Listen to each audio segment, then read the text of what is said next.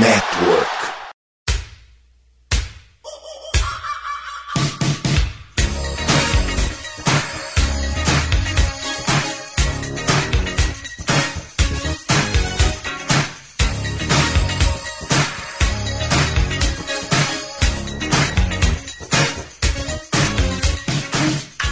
Fala galera, estamos de volta para mais um MVP, o seu Minnesota Vikings podcast de número 139.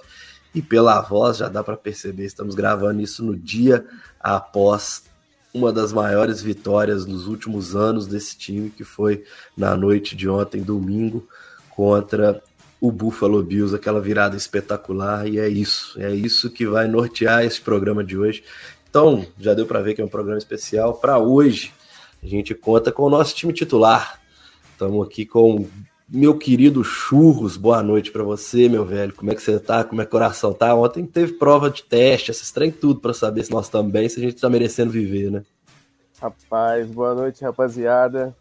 É, ontem foi teste para cardíaco, que nem diz o Galvão, né? Porque, rapaz do céu, o que aconteceu em um minuto, parecia que o jogo tinha mais uns 15 cada segundo parecia que era 10 minutos. E era bizarro, era jogada, uma jogada bizarra atrás da outra. E a gente ali sem, sem entender. Cara, eu vou confessar pra você que no meio da partida eu, já, eu tava no modo tipo assim, ah, se perder, beleza. Nós então, trocamos essa ideia lá no grupo. A gente, a gente conversou, falou, pô, se perder, beleza, mas pelo menos joga bem, não fazer feio, tipo assim, né? Aí do nada, o time começou a engrenar, a gente começa a acreditar, aí puta que pariu, o coração já foi, já medi minha pressão, já foi lá pra 17, acho que deu 17, 10, 17 por 10. Falei, vou morrer. Minha namorada falou, calma, calma, calma. Cara, mas vamos dissecar esse jogo aí. Esse foi bom mesmo, tá maluco, tá amarrado, bicho. Eu não aguento, eu não aguento torcer assim até o final do ano, não. De jeito eu não aguento, não. Mas tem alguém que aguente. É bom, né? É, mas tem alguém que aguente. Eu tenho certeza que ele estava calminho, não quebrou nada ontem. É o nosso querido Henrique Gutiardi. Boa noite, meu filho. Boa noite, Felipe. Chu Jefferson, ou Schuferson. Schuferson. é, que tá vendo também. É assim, eu não quebrei nada porque eu tava no bar. Então, não, é, não queria pagar coisa que eu não tenho dinheiro pra fazer isso. Mas fiquei sabendo que agora a sua fama deve ter percorrido a faculdade inteira, né? Também. Ontem todo mundo deve ter recebido um vídeo no grupo da faculdade de você maluco, malvado, gritando Vikings. Não, vai virar GIF, vai virar GIF. Sou comportadinho. Mas, Fez isso não? Foi... Tá na hora de começar a fazer, tá? É. é porque quando eu fico vendo jogo, eu tô nervoso que eu não consigo beber. Tá desperdiçando a faculdade. Eu fico... Não, não, faculdade eu bebo pra caralho, mas assim. A eu tô vendo jogo, eu fico tão focado que eu esqueço que eu tenho bebida pra tomar. Mas eu tava com o Alisson, que está no chat aí com nós, tava, tava no bar. Mano, foi uma loucura. Começou falando, vamos, né? Que a gente parou os caras, eu falei, vai dar. Aí ficou 27. É, eu falei depois, fudeu. Três postos atrás, último quarto, eu falei, é, é isso, vamos perder o jogo. Vou ter que ouvir a semana toda garantindo o saco. E aí, simplesmente ali o Kirko e Justin Jefferson resolvem jogar bola. A defesa também, e te vira o jogo numa maluquice tremenda. Exatamente, é exatamente sobre tudo isso nós vamos poder contar todos esses casos e muito mais que cada um de nós conseguimos viver ontem, afinal de contas é um dia que possivelmente durante muitos anos todo mundo vai lembrar o que estava fazendo, o que estava comendo, bebendo, onde estava, aqueles dias marcantes para qualquer torcedor dos Vikings. E para a gente começar o nosso debate semanal, nosso podcast faz parte do site Fambonanet. Você pode nos escutar nos principais agregadores de podcast: Deezer, iTunes. É, só tocar o play, botar o fone no ouvido, tocar o play que você nos escuta, compartilhe com seus amigos, manda para a família. Afinal de contas, esse programa merece. Afinal, nós estamos aqui, ó, todo mundo mais ou menos rouco, mas todo mundo aqui para poder falar de Vaicão. E como a gente sempre faz antes de ir para o debate de fato, a gente dá uma passada ao nosso querido Henrique Gutiérrez, nosso insider de Minnesota, que traz as principais informações do time nesta semana que antecede o jogo contra o Dallas Cowboys. É, então, lá vou eu aqui de novo. Sei que você já deve estar cansado de eu fazendo minhas intervenções aí no meio, mas essa semana devido a alguns problemas pessoais que o editor este que vos fala tá tendo que resolver, eu não vou ter tempo de conseguir pegar o áudio do Henrique depois e inserir no meio da gravação. Então tô fazendo as vezes dele aqui. E devido a esses problemas, se você estiver ouvindo isso na sexta de manhã ou até mesmo quinta à noite para madrugada, é porque correu tudo bem e eu consegui editar a tempo. Se você só estiver escutando sexta-noite, lamento. Mas eu infelizmente tive essas coisas para resolver. Bom, passando pro Injury Report. O Christian Darissal, ele sofreu uma concussão no jogo e ele não praticou na quarta-feira. O Akeleby Evans também com uma concussão e não praticou na quarta-feira. O Justin Jefferson, né, nosso querido receiver que agora está em alta para agora não, né? Sempre esteve ele dizem que ele sofreu uma certa lesão e que ele treinou limitado, mas a galera até chegou a cogitar se era um descanso para veterano. Sendo ou não, ele treinou limitado. Tem chances de jogar, como pode acontecer de não jogar. A gente só vai descobrir mais pra frente na semana.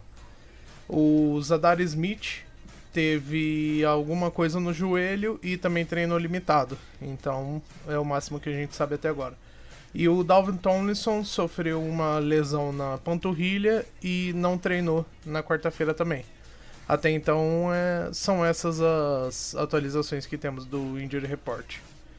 E é isso. Fiquem com o resto do episódio e valeu pela compreensão. Dando continuidade ao nosso MVP de número 139, chegou a vez de falar dessa vitória importantíssima.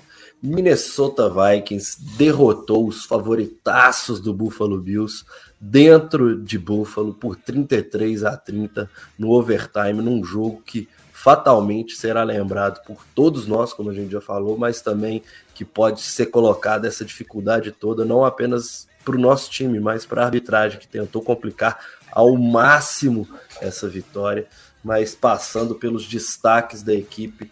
É, do lado dos Vikings, Kirk Cousins terminou a partida com 50 tentativas de passe para 30 conectados, 357 jardas, um touchdown e duas interceptações. Porém, brilhou na hora certa, né? Outro destaque vai para Dalvin Cook, 14 carregadas para 119 jardas e um touchdown. Quem também marcou o touchdown correndo nessa partida foi o nosso querido fullback CJ Ham, que marcou apenas em uma corrida de 3 jardas.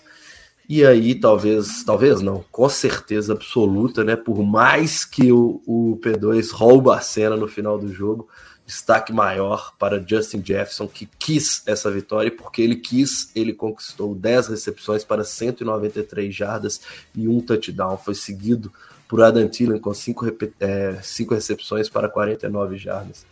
Do lado dos Bills, e como eu falei, né, na defesa tem vários destaques também, a gente vai falar isso durante o programa.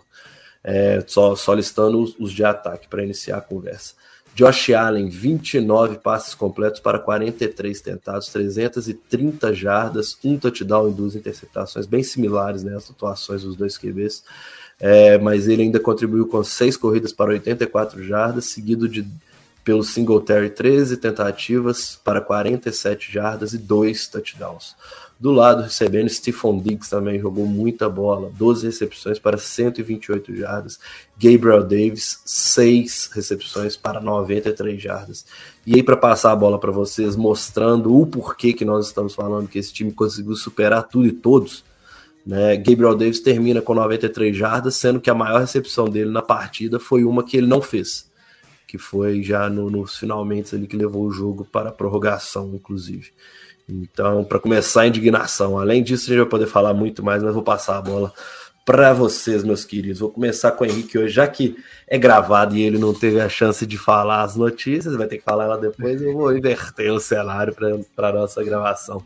Henriqueto, como é que foi poder ter que enfrentar tudo isso de uma vez, né? A gente jogou fora de casa, em certos momentos lá até caiu neve durante a partida é, um ambiente extremamente caótico, um time três posses de bola, como você já falou atrás no último quarto, E a arbitragem, além de tudo, complicando, né? A gente vai listar um tanto de coisa. TJ Rockerson, que teve um, um lance que ele receberia, mas vão dizer que ele dropou. Seria uma primeira para gol a favor dos Vikings.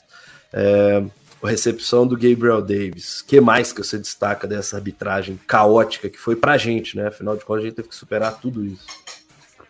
Cara, acho Aí, que seu... e por favor, e por favor, dia que tem vitória, você já sabe é. o que você tem que fazer. Eu não vou, eu não vou nem te ensinar porque você já está acostumado. e hoje, e hoje é especial. Eu vou deixar eu... na sua mão porque eu sei que hoje é mais do que especial isso. E eu avisei. E toda semana vai ter. Eu avisei. Então, eu vou fazer, fazer duas coisas. Primeiro, risada, faz o Pix. Faz Segunda, o Pix, Vitão. vagabundo. Pro Liu Kirko. Solta o Galahorn, Vitão!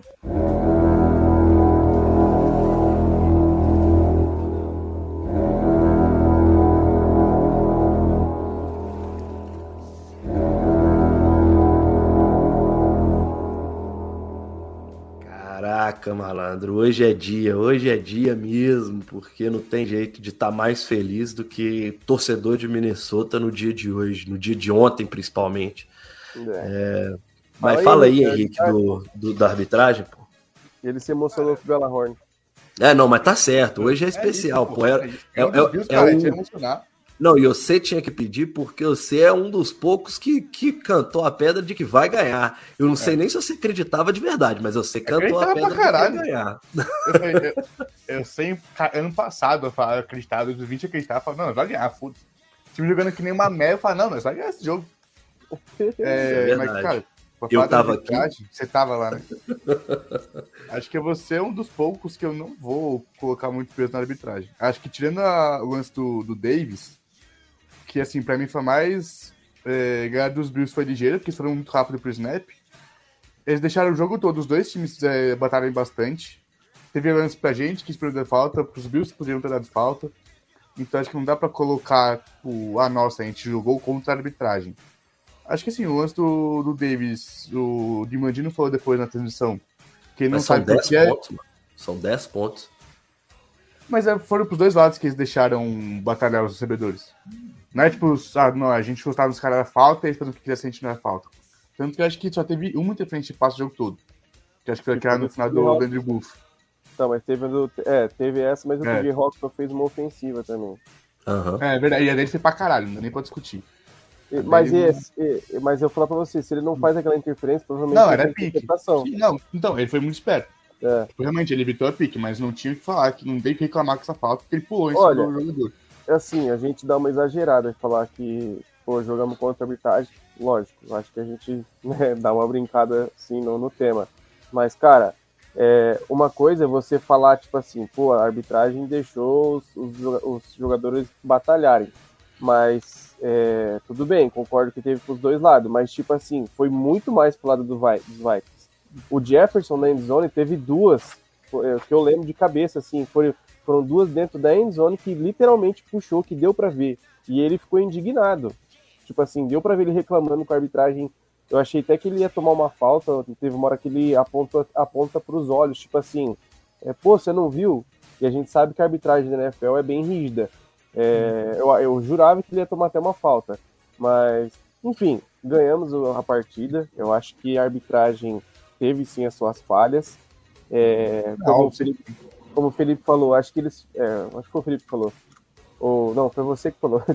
que eles foram. Decide. Faça igual o Justin Jefferson e decida. É isso. É, não, eles foram, os Bills foram ligeiros. Eles viram que poderia ter dado alguma, uhum. alguma zica ali, já foram direto pro snap, já não deu nem chance de revisão nem nada. Só que é, esse tipo de coisa me irrita porque é, eu acho que é meio que obrigação da, da arbitragem revisar. Por exemplo, aquele o TD do, do Cousins lá, cara, se ele marca, se ele faz a marcação de campo como touchdown, ele ia, ele ia falar que é, não tinha provas o suficiente e ia manter o, o touchdown, certo? Só que ele marcou como é, down by contact, né? É, é como se ele não tivesse chego. Só que, tipo, deu para ver que ele tava em cima do, do, dos jogadores, então ele não tocou. Não, não, o, o lance acho que dá pra ver, ele não chega. Ele, ele não tem chega. um ângulo. Ele não chega, tipo, tem um ângulo muito bom, que ele bate o ombro esquerdo E aí Ah, não, o direito veio com a Cousins- bola. O do Não, ele não chegou. Realmente, ele não chegou, realmente faltou Eu não, viajado. cheguei, eu não cheguei a ver, eu não cheguei a ver. Só que, cara, em, jo- em jogadas desse tipo, principalmente ali perto da linha, eu acho que você, como você tem esse recurso de poder revisar, eu acho que deveria ser marcado, entendeu? Porque você marca e dá a opção de você ir lá revisar. Porque numa dessa aí, beleza. Então, nesse ponto eles acertaram. Mas foi muito arriscado, porque se Ah, não, ele não, realmente acho que... passa, é, não, mas eles só revisam se tiver pontuação, certo? Se Não, mas tá, não, eles né? dão todo turnover. Turnover também é turnover. Então, eles avisaram obviamente porque era é. 2 minute warning, então eles podem parar o jogo. Mas também Uhum. por ser um turnover round down, eles podem pegar pra analisar se, sabe, tipo, se fosse catch, se ele passou ou não. Ah, então, teve- turnover teve- é revisado, não só pontuação. Teve mais uma falta que eu lembrei. Teve o. Acho que foi holding do Christian Darrison. Ah, não, é, isso aí foi. Eu achei triste isso aí também. Foi literalmente, tipo, ele deu um pancake no cara e aí É, deram um holding deram dele. hold.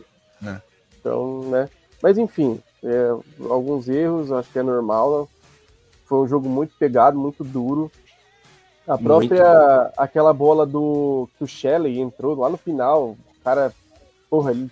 Tipo, acho que é, tira a bola do Diggs, né? Eu acho que é do Diggs. Não, é do Dawson Knox. Isso, é do, do Tyrande, verdade. Tipo, ele literalmente tira a bola das mãos, mas foi. Os dois estavam com bastante contato até a bola chegar. Os dois Então, tipo, exatamente. Esses, essas bolas é. Acho que a arbitragem eles falaram. É um jogo que são dois times bons, vai ser pegado. Vão interferir o mínimo possível. Então, É. deixa eles disputarem. Se for muito óbvio, a gente marca falta. Sim. Acho que é Ah, por isso que eu não reclamo aqui- tanto dessas jogadas. é, é que aquilo, a gente tem que ser justo.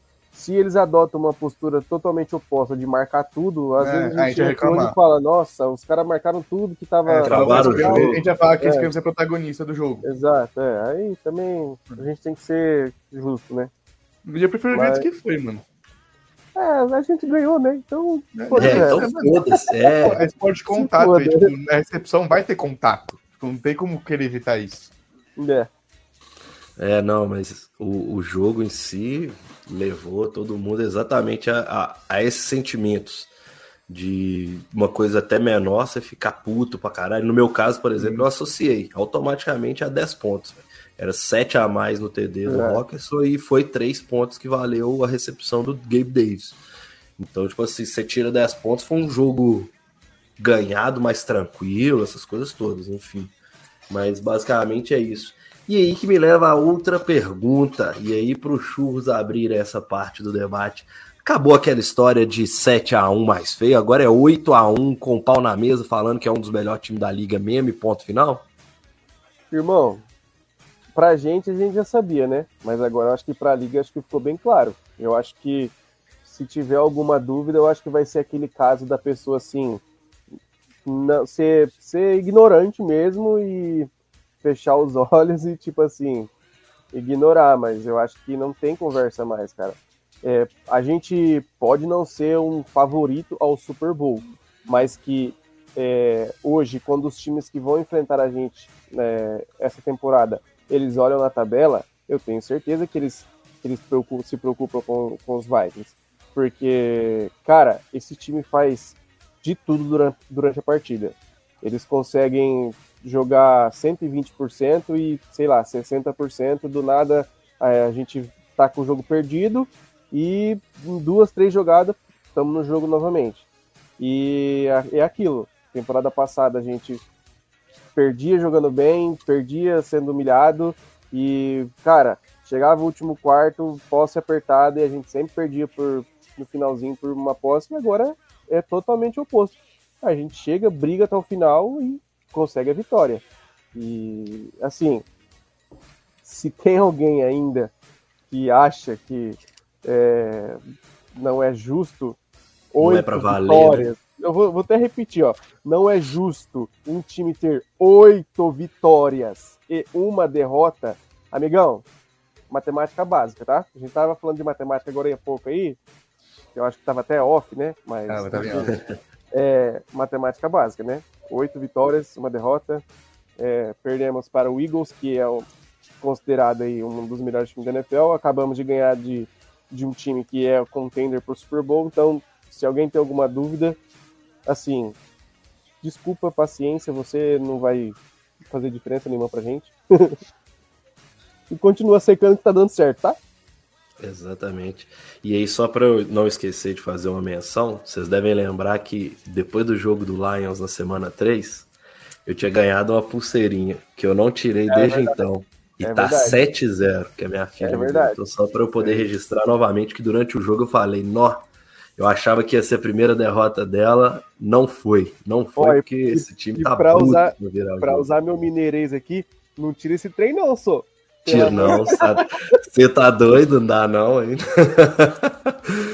Mas e para você, Henrique? Acabou todos os questionamentos sobre esse time? Sim, a gente pode questionar pontos de melhora, mas não de qualidade desse time, de competição, de competitividade, né? Afinal de contas, enfrentou um adversário que, se não é, não dá para falar que é o melhor da NFL hoje, porque ainda tem um Eagles pelo menos à frente, e agora questiona-se um pouco essa qualidade toda de lá, exatamente porque eles não conseguiram matar o jogo com 17 pontos de frente.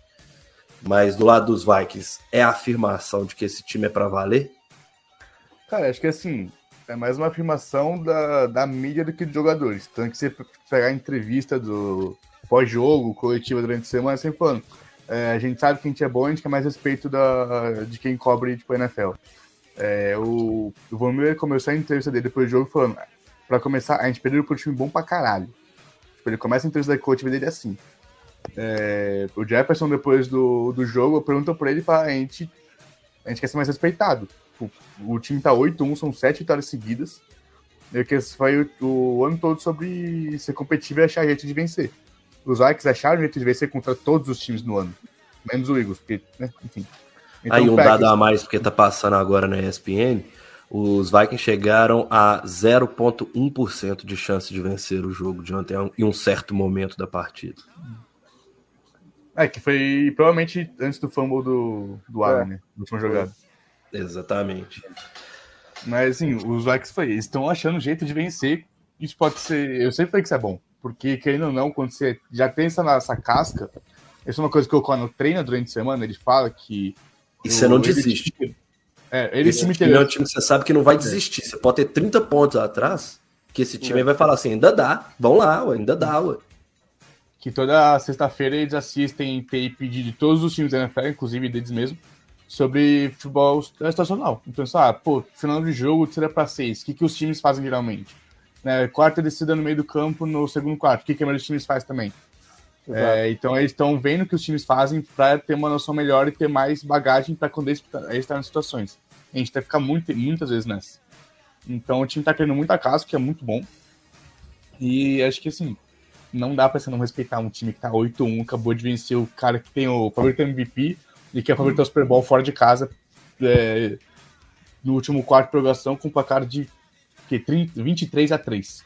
Foi o placar do, do último quarto da prorrogação. A gente tirou 27 a 10 para um 33 a 30.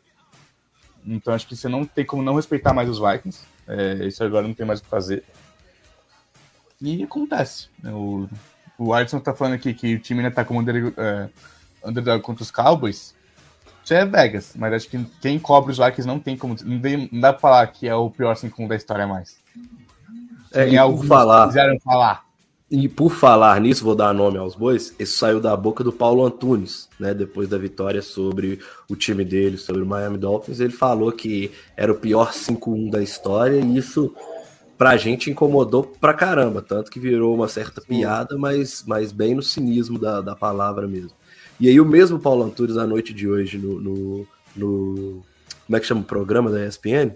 ESPN no League, no League da ESPN, é, me solta, estávamos esperando esse tipo de vitória dos Vikings. Assim, na boa. Dele eu não espero que ele estava esperando isso não, mas eu acho que o cara que acompanha a NFL há muitos anos ele já está há dois a três anos, igual a gente estava nos últimos anos, esperando que esse time desse liga. Porque talento a gente sempre falou que tem, talento sempre tem. Acho que agora o talento está alinhado tanto. Pô, sorte acompanha quem trabalha, não dá para falar que é sorte. Sorte é o trabalho que está sendo, igual eu falei, é o 120%, é o acreditar até o final que está sendo premiado. Né? E acho Cara, que é, é muito esse ponto. Todo mundo tá. Eu concordo que essa frase dele, mudando o contexto, tirando a boca dele, mas botando uma frase solta, o estávamos esperando esse tipo de vitória dos Vikings, eu concordo. Eu acho que todo mundo esperava que uma hora esse time tinha que conseguir isso. Porque senão seria um dos grandes desperdícios da história da liga. Cara, eu, uma das coisas que é, a gente vê nos esportes é aquela questão de sorte de campeão. A gente sempre fala sobre ou uma jogada específica, enfim. E num determinado momento do jogo ontem, é, eu até brinquei no grupo. Eu falei lá, quando parece que apareceu o Cavaca, já tinha ido pro brejo, eu falei, pô, cara, esse é o típico jogo de que tudo vai dar certo pros caras e vai dar tudo errado pra gente. E foi assim por um bom tempo a partida. Contra o. Commanders foi a mesma coisa. A mesma coisa. E aí chega no final da partida a gente consegue reverter a situação. Então, assim, é, mesmo com o azar no meio da partida, a gente consegue ter a sorte de campeão no final, entendeu? É, cara, é, é bizarro. Esse, é, assim, eu entendo a, a questão, vamos dizer assim, é, eu sou formado em publicidade e marketing, então eu entendo essa parte midiática de você querer é, chamar mais atenção para um determinado público que tem é, maior quantidade, vamos dizer assim. E a gente sabe que o Minnesota Vikings não é um time popular no Brasil. A gente sabe disso. E na própria ESPN, assim, é... a galera puxa mais pro Packers. E eu entendo, tudo bem, não tem problema. A gente é clubista também, pra caralho, inclusive. Só que, pô, você, você meio que deu a letra aí. Em uma semana, o time é o pior 7x1 da história, é, pô, o Justin Jefferson ia ser anulado pelo Xavier é, Howard. Aí, enfim, tava, era tudo ruim, era tudo enganação e, enfim. Aí, duas semanas depois, contra o Bills, que é o favorito ao Super Bowl, a gente, ah, esperava vitória. Pô, cara, aí também, né, seja coerente. Eu gosto muito do Paulo Antunes, eu acho que ele é um dos principais. Não, eu adoro, eu adoro é, ele, eu, mas assim, eu, esse ano tá bem feliz. Assim, eu, eu tô bem crítico a, a ele há alguns anos, porque eu acho que ele abraçou o papel do bobo. É, ele era um cara, ele é um cara que quando ele vai para as coletivas, tanto da NFL quanto da NBA, ele mostra que ele tem uma bagagem, um conhecimento absurdo. é assustador é absurdo, o nível de é. perguntas que o cara faz para ser o mesmo cara que fica só latino, é, tentando ser polêmico a qualquer custo. Quando ele faz isso, eu acho que não encaixa nem para ele, mas enfim. É, basicamente é, é isso assim. Então, fica a indignação dessa frase ter saído da boca de um cara que há duas exato, semanas falou o que falou. Né? Eu acho tipo que assim. esse é o ponto. Fica indignação. Mas tomara que tenha sido o reconhecimento de real, real. Tomara sim, que sim, esse seja o reconhecimento que ele, que ele tenha mudado a visão dele em Com relação a, ao e, time. Eu acho, eu acho que não só ele, eu acho que é importante para todos, assim, até na mídia brasileira. Eu acho que assim, a gente, a gente sempre comenta isso nos nossos grupos, que na própria mídia é, lá dos Estados Unidos, é, geralmente, quando falam dos Vikings, é, não fala do, da unidade, vamos dizer unidade, do time Vikings. Fala, por exemplo, do Justin Jefferson, que é uma estrela dos Vikings, mas, tipo assim, não é exaltando o Minnesota Vikings, exaltando o atleta é, Justin Jefferson, por exemplo. Agora isso já está mudando um pouco.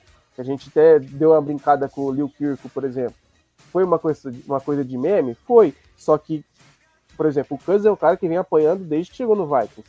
Só que, ao mesmo tempo, ele vem ganhando os jogos e ele é um dos responsáveis por essa campanha positiva dos Vikings e agora está tendo um pouco desse reconhecimento, mesmo que seja por um meme ou por uma brincadeira que foi viralizando ali, mas a galera tá tipo assim, pô, olha os Vikings aí, cara, os caras estão ganhando, olha o vestiário como é que tá, o Kirk Cousins feliz, a galera feliz.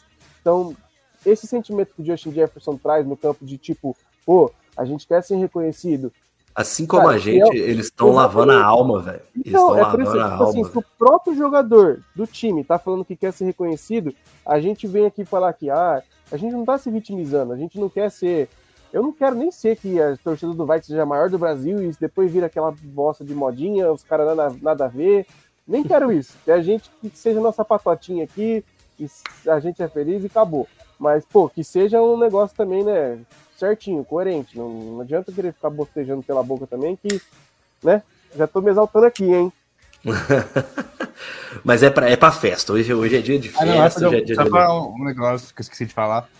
Porque eu tava vendo o aquele Morning Football, lá da NFL Network, essa semana. Aí eles estavam falando dos Vikings, vocês falaram, ah, sempre que a gente fala dos Vikings, já sempre volta pro jogo dos Eagles. Então qualquer coisa fala, ah, mas o Eagles, ah, tipo, ah, tá bem, mas contra o Eagles. Não dá mais pra fazer isso agora. Tu nunca, tu não fala agora, ah, mas o Eagles, você vai falar, tá, mas e o Bills? É, exatamente. Um pau dos Eagles, beleza, mas e o jogo contra os Bills? Então a gente conseguiu aquela vitória que a gente tá falando antes. A vitória aqui ela vai meio que anular a derrota pros Eagles, porque a gente pegou um time talvez mais forte, provavelmente mais fortes. É, ah, com certeza, é. frente a frente. Eu acho que é o mais forte para o que vem pela frente. É. Mas no momento não dá para falar que é alguém mais forte que o Eagles, por O Eagles também foi semana 2, cara. A gente É, tinha então, tanta coisa pra Cara, era o segundo evoluir. jogo do O'Connell como head coach. Sem ajuste, casa. porque esses primeiro- caras começaram a trabalhar e, e eles usaram literalmente a bye week exatamente para ter, tipo assim, a gente precisa ter mostrado o que, que a gente precisa arrumar. E aí, sabendo o que, que precisava arrumar na bye week, o time voltou, é outro time. Tipo assim, a galera pode estar vendo essa questão de, ah, mas. Não, cara, é outro time. Esse time antes da, da parada, ele jogava de um jeito, ele competia porque ele sabia que ele conseguia competir com a galera, sacou? Agora não, eu tô sentindo até pro- contra o próprio Washington, a gente vai ter que lembrar que sete pontos ali daquele jogo não existiram, gente. Foi uma interferência do árbitro, não existiram. Tira esses sete pontos do placar e tenta ver o jogo com outros olhos em cima disso. Vai ser um jogo difícil, ruim, não sei o quê, mas não era para ser sofrido do jeito que foi, sacou? Então, assim, tirando isso, você vem para um jogo agora que você joga tudo, você entrega tudo. E aí, até o ponto pra gente, pra gente ir, ir caminhando também no nosso MVP, um jogo que o ataque entra em campo e fala, e aí na, na figura do Justin Jefferson mesmo, porque não tem jeito de separar o ataque dessa vez ao Justin Jefferson, a atuação que ele teve, porque eu não lembro de ter visto uma atuação de um, de um wide receiver do nível da que ele apresentou ontem. Eu tava vendo os números de, de bola contestadas, das 10 recepções dele, acho que 9 ou 8 foram contestadas. Tipo, é um absurdo o que, que, que foi o jogo dele. Então, assim, a gente pega um cara que quis ganhar e ele é um dos caras que tá escrevendo o seu nome na história da liga já. Do mesmo jeito que a gente tem que falar que o Patrick Mahomes já é um top 10 wide receivers, daqui a pouco a gente tá falando isso do Justin Jefferson. E não é exagero, não. Nós estamos falando de um cara que em menos de 3 anos já tem 4 mil jardas. Em menos de 3 É. temporadas já tem 4 mil jardas. Ele já tem 4 mil jardas. Ele pode bater a- o recorde do próprio Stephon Diggs nos Vikings já. Exatamente assim. O cara, Ô. o cara tá uma máquina. E aí, trazendo exatamente para deixar pra gente poder dar sequência e continuar falando desse jogo, a atuação desse cara que teve 10 recepções, 193 jardas, um touchdown, mas mais do que um touchdown, mais do que o número bruto, nos momentos que essas é, recepções aconteceram, da forma que foi, a recepção que ele fez com uma mão, que ele divide a bola no ar com o defensor e sai com ela, aquilo ali a gente tá falando de um cara muito essa classe. E aí, para vocês poderem comentar a atuação desse ataque. Vai lá, vou inverter agora, vai Henriqueto. Cara, acho que assim, o ataque só do. Perdi os números do Jefferson, trades aqui. Pode falar Ele é- da temporada. Ele é o segundo na liga em alvos, com 100. Ele é o quarto em recepção, com 69. E ele é o segundo em jarda, com 60. O primeiro em, em alvo e o primeiro em jarda é o Tarek Hill, que tem um jogo a mais que o Jefferson. E tem também quatro desrecebidos, que ele tá um pouco mais para baixo. Ele é só o 17. Mas o negócio que o Conor fala também, que ele tem um trabalho melhor com o Jefferson na red zone, para dar mais CD para ele. Mas que se pegar, tipo, jogadas que o Jefferson atacar na linha de duas jardas, ele teria mais uns 3, 4 TDs. Real, verdade. Porque ele tem muitas jogadas que ele pega a bola, consegue algumas jardas a mais e tá crente na linha de, de duas jardas, uma jarda. É, E ele, ele- ele geralmente quando ele ganha essas jardas extras aí, ele sempre é, sempre, não vou colocar sempre, mas a maioria das vezes ele tá tra- tacleado na red zone, né? né? Próximo ali ao, ao touchdown. É, então, tem alguns outros números que são bem absurdos do Jefferson. O primeiro é que ele é, ele é quase metade do, do nosso ataque, literalmente. Acho que ele tem 49% das jardas. É, ele lidera a liga em jarda por toque com 14.4, o que é melhor do que a marca do ano passado de 14.1. Então, assim, não- obviamente, não dá pra falar do ataque dos Vikings sem falar do Jefferson, porque esse cara, é, o que ele faz é... Ninguém nunca viu nessa liga em tão pouco tempo. É, eu, eu, eu ia deixar você terminar de falar para eu poder trazer esse ponto para até para ia ser minha passagem para o churro, mas vou aproveitar você nessa. Até o ano passado a gente tentava muito orquestrar aquela coisa de em dois anos apenas ele é o melhor jogador que essa liga já viu. É, Mas agora, a gente no meio de uma terceira temporada, o cara já bateu todos os recordes de jogos com mais para mais de 100 jardas. Ele já é o líder. E nós temos ainda metade de uma temporada. Não, mentira, acho que ele tá empatado com o maior número de jogos de 100 jardas nos primeiros três anos. Acho que tá empatado com o Odell. É... Eu ele acho tá que ele bateu neles, mas... Ele bateu o Odell? Eu lembro que tava pau a pau. Eu acho que ele bateu, eu acho que ele chegou a 20. Eu acho que ele chegou a 20. É, ele chegou, é, tipo assim, eu sei que está no é, Twitter é, do Vikings. Então, é, ele bateu. Então ele bateu, é isso mesmo.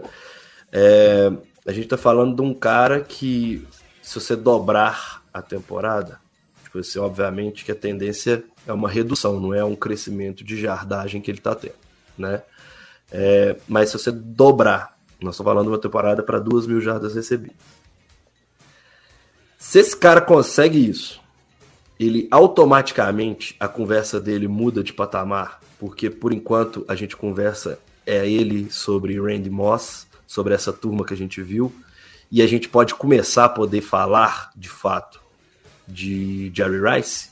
Ou você ainda tem receio porque era o que a gente tinha no ano passado, pegando uma recorte apenas de dois anos, um ano e meio para dois anos, porque foi durante a temporada que a gente fez muito isso?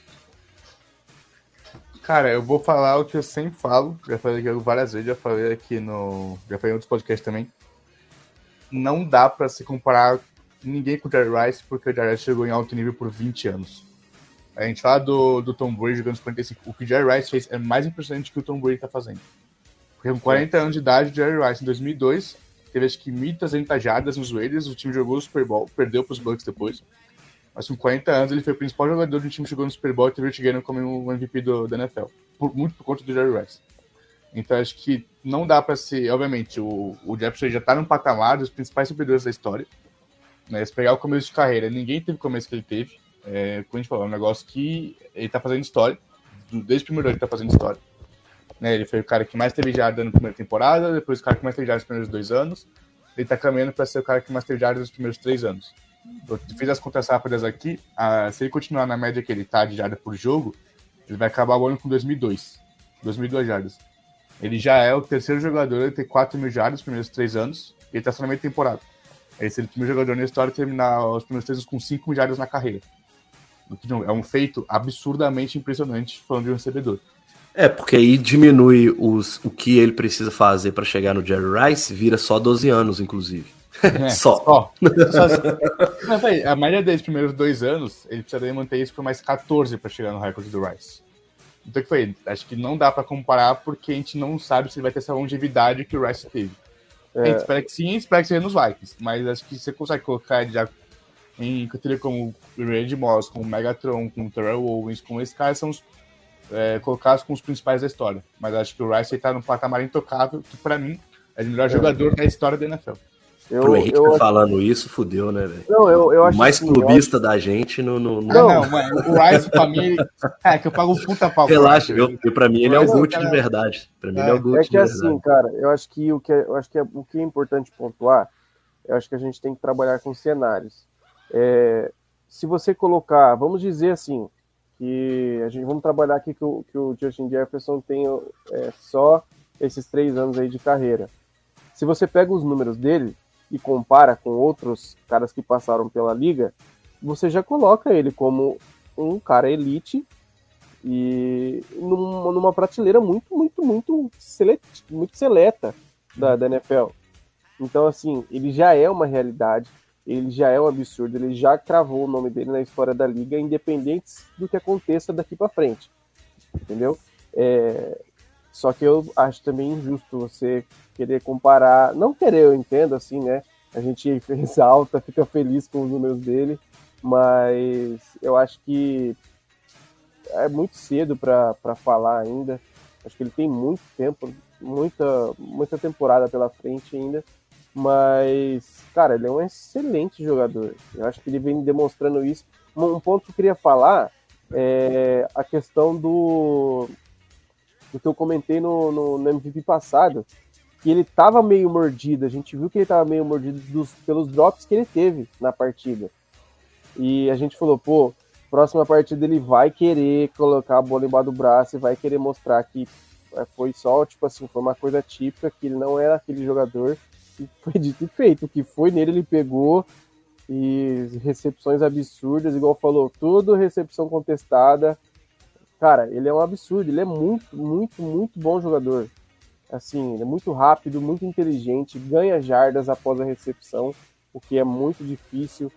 E, cara, ele bloqueou bem também algumas jogadas, tem que pontuar isso também, porque geralmente quando você tem o seu playmaker, o cara que é o, é, o seu principal alvo, geralmente esse alvo não é um cara que vai bloquear bem, porque não é o forte dele, entendeu? Não tô falando aqui que ele é um dos melhores recebedores da NFL bloqueando, mas que ele já tá evoluindo e tá fazendo um bom papel. Então a gente tem que colocar isso também é, como um ponto. Mas, de novo, numa comparação até com o próprio Randy Moss, eu acho que ainda é um pouco injusto, porque tem alguns anos ainda para ele manter esse nível.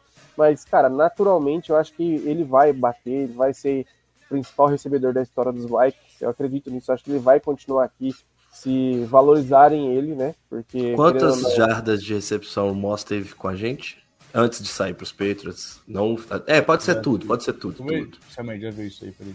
É, olha certinho aí. Eu quero Mas saber eu que é, quanto tipo, tempo 7... que vai demorar para o. Eu acho que era acho que é 7 mil e pouco Mas o Chris é Carter. Coisa. É, é, coisa. 7 mil, é 7 mil e alguma coisa, e o Chris Carter, que é o primeiro, é com 9 mil, se eu não me engano. É, o Chris Carter oh. é 9 mil. É com aí. a gente, ele teve 9.300 jardas. 9 mil? 9.300 jardas. O Chris, o Chris Carter. Carter. Você olhou o Chris Carter, não olhou? É, não, o Chris ele é o Randy Moss. Randy Moss? Randy Moss, em 8 anos com a gente, teve 9.500 jardas. Ah, não, então demora ainda para chegar nele nos é. números. Mas enfim, tem esse ponto também ainda do contrato dele que vai vir pesado ano que vem, a gente vai ter que é. fazer um ajuste aí. Não, paga, foda-se. Fala, fala o preço e paga. Fala o preço e paga. É. Ah, e o outro tem ponto... 12 mil jardas, 2.400 jardas. Certo. É. É... Então Bom, demora uns 5 aninhos tá batendo, todo mundo. é, assim, em 3 anos ele tá com quase 5 mil. Exatamente. Falando, falando em começo de temporada, ele falou que ele queria ser o melhor recebedor da liga, certo? É, foi, ele foi perguntado, né, após o jogo, se ele era o melhor recebedor da liga, e ele disse que sim. E, assim, tem quem discorde. É, o próprio Henrique trouxe os números aí, que o Tarek Hill, ele tá liderando a, algumas estatísticas. Não quer dizer que ele é melhor. Só que, cara, assim, é um, é um debate muito difícil de, de fazer, só que é aquilo, o Tarek Hill ele já tem, acho que beirando os 30 anos, 29, 30 anos, e ok, ele foi excelente com o Patrick Mahomes, ele tá sendo muito bom também. Mas, eu show. Ali. Essa ideia, eu acho que ela parte também de uma coisa que para mim é bem simples. É, você pode tentar encontrar quem está jogando mais nesse momento na posição de quarterback. Mas você não pode ter dúvida de que o melhor quarterback é o Patrick Mahomes. Eu Sim. acho que o Justin Jefferson está chegando é nessa cultura, nessa, nessa conversa para wide receiver. Uhum. Você pode falar que alguém está jogando pouca coisa a mais, mas você não pode falar que alguém é melhor do que ele.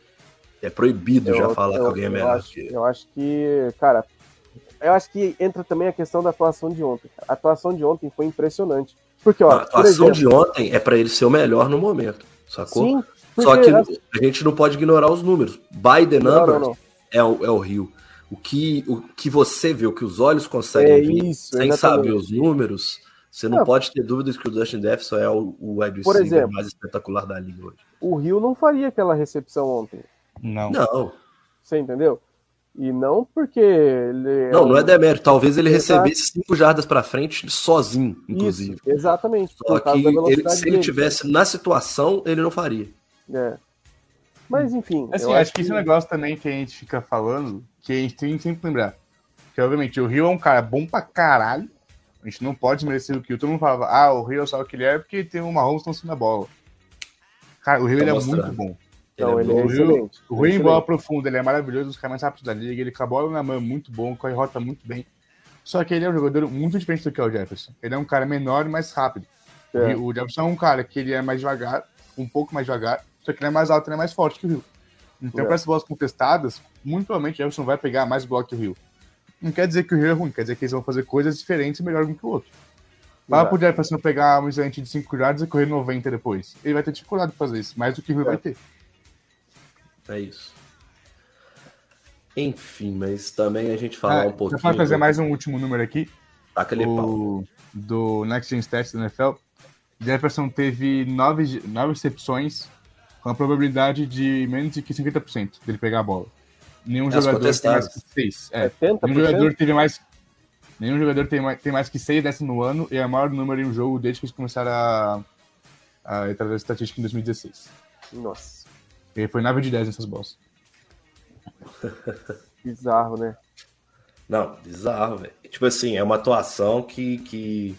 Igual foi aquela do, do Randy Moss no, no Thanksgiving, de três recepções, nove, 180 jardas, três touchdowns. Tipo assim, É. o cara fez 100% de tudo que aconteceu, né? Tipo assim.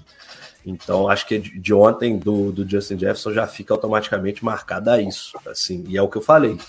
Todo mundo vai lembrar, a gente que torce, que ama o Minnesota Vikings, que assiste, não tem como você esquecer nunca mais o que, o que aconteceu ontem. Vai ser um jogo que você sempre, se for lá 20 anos, se for falar com seu filho, ah, qual que é o maior jogo? Possivelmente esse tá no seu top 3, garantidamente já. Com certeza, com certeza. Pra mim já é o. é, Eu vou até fazer uma pergunta lá no final, vou até deixar. Vai, toca Tá. Mas aí é exatamente para trazer por que a gente tá falando de uma atuação tão foda do Justin Jefferson e talvez alguém tenha até conseguido chegar perto ou até roubar a chamada, inclusive a nossa chamada aqui, ele interceptou. Afinal de contas, a atuação do senhor Patrick Peterson foi das melhores da carreira e a gente tá falando de um cara que jogou demais antes de chegar nos Vikings lá em, em nos Cardinals, mas que agora talvez ele esteja se tornando o líder que ele foi contratado e meio que já estavam todos duvidando que ele tinha capacidade de ser. Duas interceptações, mas em momentos primordiais, fora o jogo como um todo, em que ele foi muito bem. E ainda também falar um pouquinho de jogar contra quarterback móvel é muito difícil ter sex. E aí a gente tem a dupla conseguindo dar um sec cada um, Daniel Hunter e Zedarius Smith. E aí, Churros, taca pau, o que, que foi a atuação dessa defesa, mas principalmente o que, que foi o P2, nosso querido Patrick Peterson. Certo. Vou deixar o P2 então um pouquinho pro final. Vou só ser- tentar ser breve. É, cara, a nossa defesa é, vem sendo o ponto positivo do nosso time. É, depois da bye week, como você falou anteriormente, é, o time melhorou muito. Eu acho que a gente tem conseguido corrigir alguns erros. A gente tem muitos erros ainda para consertar. Que a gente está vendo as partidas, está vendo que está tendo alguns erros recorrentes ainda. E, mas a defesa, assim, cara, tem surpreendido. Tem jogando, tá jogando bem. É, uma coisa que me incomodou um pouco foi o é, Singletary, que nem é um bom running back, assim, é um running back é, razo, eu ia falar um razoável, razoável na, na liga. E, cara, ele correu liso ali no, nos drives ali, fez os dois touchdowns, assim, quase que em, em seguida ali. Então me preocupou um pouco, mas o Dalvin Tomlinson também estava fora. A gente estava meio jogando com uma DL meio remendada. É... Agora, o Patrick Peterson, cara, que atuação assim foda dele. O cara veterano, a gente, no- eu lembro, eu mesmo fui um cara que bati muito nele no começo da temporada, reclamando que ele estava sendo queimado da jogada e ele realmente ele estava sendo queimado. É, talvez ele tenha até reconhecido isso e tenha mudado um pouco o estilo de jogo dele, tentando interceptar o passe, ou enfim. Eu sei que do nada esse cara resolveu jogar igual jogou lá em Arizona. Assim, a gente sabe que ele tem Dos melhores anos mesmo. Exato, exato. A gente sabe que ele tem potencial para isso. A gente entende que ele já não tem a mesma velocidade e explosão. Pode falar, ô. Sabe, sabe um momento que, que me alegrou muito? Na hora que ele faz a primeira interceptação, é, um cara que vinha jogando, sendo escutar, e a gente vendo também, né? O último ano Aham. dele já tinha sido um ano ruim mesmo. Sim, É, ele pega a bola e não pensa em ajoelhar para já começar de 25 jardas. Ele É. pega a bola e dispara, porque ele era o retornador. mano. Ele tem Aham. confiança na própria perna para fazer Aham. isso. Isso pra Até- mim foi legal demais pensar. Tipo assim, na hora que eu vi ele, eu falei, vai ajoelhar. Na hora que ele começou a correr, não, velho. Esse cara, ele, Sim. ele ainda tem sangue, velho. Ele ainda tá querendo, sacou? Não, é, é excelente. É igual a gente falou, re, relembrando os bons anos no, no Cardinals. E, e, cara, e não só isso, eu acho que mais do que a atuação dele, eu acho que ele é muito importante para essa secundária, ser um, um papel de mentor para essa secundária, principalmente para os cornerbacks. Porque a gente sabe que é um, uma coisa que é um elo fraco no nosso, no nosso time. principalmente agora com lesões, o Denver que jogo sim jogava muito bem, aí no outro jogo já na própria partida jogava muito bem, depois tinha algumas jogadas ruins, mas ele, ele vinha sendo assim o mais consistente, vamos dizer assim, dos cornerbacks. E agora inverteu todos os papéis, o Patrick Pearson tá jogando muito. É, eu acho que ele, esse papel de mentor é super importante, até porque a gente tem cornerbacks jovens no, no nosso elenco, na nossa profundidade. E a gente vai precisar muito dele, tanto do Hitman também, que está mantendo um bom nível para mim, que a gente Não, já vem excelente. falando também, que ele é absurdo. E, cara. Parece é... que esses caras, eles. É vinho, tavam... é vinho. Não, e parece que eles estavam literalmente é, o pavio daqueles caras já mais velhos mesmo, falando, porra, esse time não vai para frente. É. Tipo assim, mesmo que seja Mike Zimmer, não sei o que, hum, esse time não vai para frente. Então, tipo assim, eu também não vou dar meu máximo, mas na hora que eles viram que tinha time para competir nessa idade já mais avançada, o fogo dos caras acendeu. Eles falaram, não, eu consigo mais uma ou duas, sei lá, temporadas, Exato. pegando fogo on fire para acabar de vez na minha carreira no, no auge, sacou? Reacendeu Sim. a chama nos caras. Cara, o, o Eric Kendricks, o robô, a gente tá falando do Patrick Peterson aqui, mas a gente tem que lembrar que o, a bola roubada para touchdown foi do Eric foi do Kendricks. Kendricks. E se você parar para analisar a jogada, cara, muitos times, vou dizer a maioria, já teriam desistido ali. Porque ali era meio que tipo assim, ah, é, faz um sneak ali que é meio que, porra, ainda é o Josh Allen, um cara envergadura alta, é, ele é muito alto, muito forte. Tipo, meio que, sabe, uma jogada ali que já, já tinha tudo perdido. Uhum. E você vê a concentração. É, até porque aceita. É, eu, eu vi que, na verdade, o meu pensamento foi até errado, porque se ele aceita o safety ali, ia valer como touchdown do mesmo jeito, porque a bola foi passada já dentro da, da end zone. Tem uma parada, uma regra que eu não conhecia, nem sei eu se vocês estão sabendo ou não. não, não Você não. sabe disso, Henrique? Até para explicar Qual é? melhor. Qual? Hã? Qual ah, no, no snap que ele sofre o fumble, que vira touchdown, se ele tivesse recebido e aceitado o safety, não era safety, era touchdown mesmo. Ia valer os pontos. Porque a bola, o snap, ele é dado já dentro da, da Ele estava tão com a bunda na, na parede, tipo assim, na, na end zone. É, tipo assim, depois eu vou pesquisar uma parada dessa, eu posso estar até falando besteira porque eu escutei uhum. isso em inglês e eu assimilei assim. Talvez eu não tenha. Só que, tipo assim, pelo que me explicaram, foi isso, saca? O que eu vi a explicação foi nesse sentido. Depois eu vou, eu vou pesquisar. É, então, eu assim, não, do que eu sei, é, acho que isso entendeu errado. Porque, tipo, não tem como o snap acontecer dentro da endzone. Então aconteceu fora. O que aconteceu foi, o Allen pegou a bola dentro da endzone dele.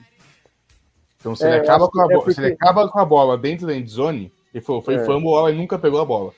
É... Se o cara dos Bills acaba com a bola, é safety. Se o Vikings acabasse com a bola, foi o caso do Kenny, touchdown. Isso.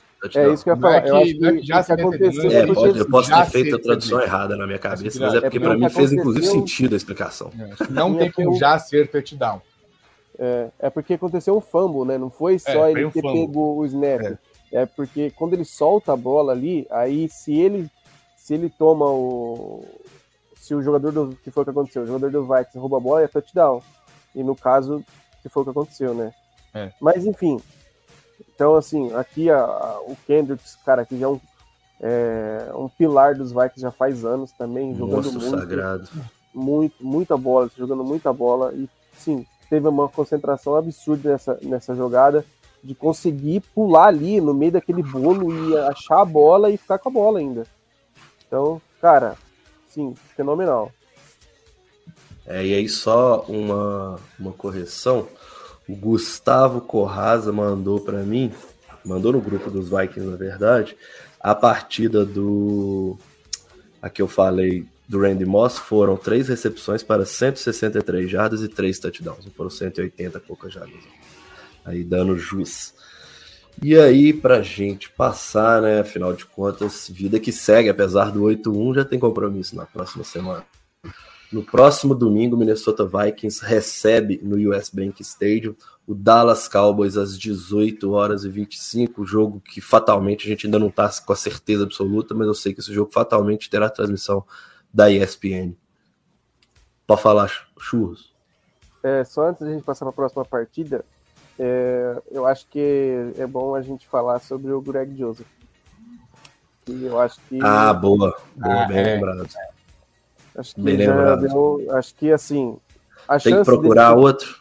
É, eu acho assim, a chance dele ser cortado é praticamente nula. Eu acho que 5, 10% dele ser cortado. Porque não vai cortar o jogador agora. Essa, essa semana ele não vai. É, até porque não tem também quem colocar no lugar, porque os, os kickers que estão disponíveis também não são lá confiáveis. Mas, cara, assim, sinceramente, eu acho que o ciclo dele nos Vikings já, já deu. Não tem como, não tem condição de ele se manter, porque jogo após jogo ele tá errando. Cara, ele tá errando, não é. A gente vinha falando, tipo assim, pô, o cara erra de 50. Ele tava errando no chute de 50 jardas, para mais de 50 jardas. Então a gente falava, dá para entender. Beleza. Chute é. de 50 jardas é difícil. Só que assim, a gente viu os outros kickers dos outros times acertando o chute de 56, 58, 54. E mesmo assim a gente ainda dá aquela relevada. Fala, não, mais de 50 jardas dá para relevar. Beleza. Só que, cara, ele tá errando o extra point. Então, Importante. Exatamente. Tanto que os extra points que ele perdeu, o extra point que ele perdeu ontem, era primeiro que ia ser a, a diferença ia ser um fio de gol, se ele converte, ia ser para três pontos. Ia ser Depois a gente. Se ele converte o extra point. A gente ia ficar é, três pontos. pontos. Três, três pontos.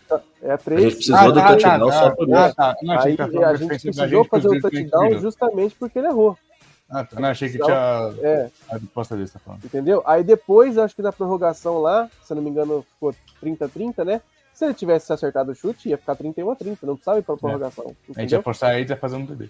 Exato. Mas assim, então, assim que do jeito que a defesa ficou no, naquela última campanha, foi melhor ter sido. Foi melhor é, ter ficado só três pontos. Isso sim. Acho que deu fazer esse TD. Ah, e outra coisa, é bom falar isso, já é a segunda vez que é, leva o, o, jogo assim pro final e a gente fica dando a lateral pros caras, e os caras ganham jarda da lateral e ainda ganha mais um, um pouco, ainda correndo para frente, porque não tem ninguém ali para taclear. Então é um ponto assim negativo também.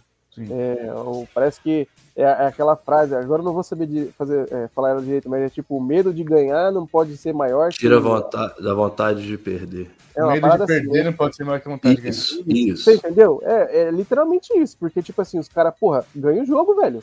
Dá, protege a lateral, bola no fundo, beleza, mas, cara, a jogada é óbvia, você sabe o que, que vai acontecer. Vai ser um passe tentando ganhar o máximo de jarda possível ali e a gente simplesmente joga todo mundo pro campo. Na pressão ali na linha nem tem uma pressão, que geralmente ficam três jogadores apenas para pressionar. E, e mesmo assim os caras ganham a jarda assim, rápido demais. E, enfim, só é, deixando pontuar aí o, o Special Teams, eu acho que a gente deve procurar um kicker novo na próxima temporada, seja via draft, seja mas, agent. Mas por hora você ainda não corta, você meio que já procura ver se tem alguém no mercado, o que, que você pode Olha, fazer eu, eu, e deixa treinando já junto. Eu, sinceramente, eu procuraria outro já agora. Já iria ver, tipo assim, pô, sei lá, olha algum é, practice squad de algum outro time, ou, enfim, ver quem tem disponível, igual, igual você falou. Como é que tá, como é que tá a regra, Henrique? Quem os Vikings pode, tipo assim, não em nomes, mas quem o Vikings pode? Porque como já encerrou a questão de troca, quem tá ativo nos rosters não pode ser. Quem os Vikings pode ir atrás nesse momento para aqui? É, ele pode. Qualquer, ele... qualquer que queira contentinho. Não, mas, mas assim, é, tiver no practice squad, não, tá liberado? Pode, pode. Pode. Pode. pode. pode. Uhum. sempre pode roubar. Então, tá. eu acho que assim, a gente deveria, mas é, isso é opinião minha. O que eu acho que vai acontecer é os Vikings vai manter ele até o final da temporada. Independente. E aí tenta olhar para o ano que vem. É isso é, aí. Eu acho que isso vai acontecer. Certo.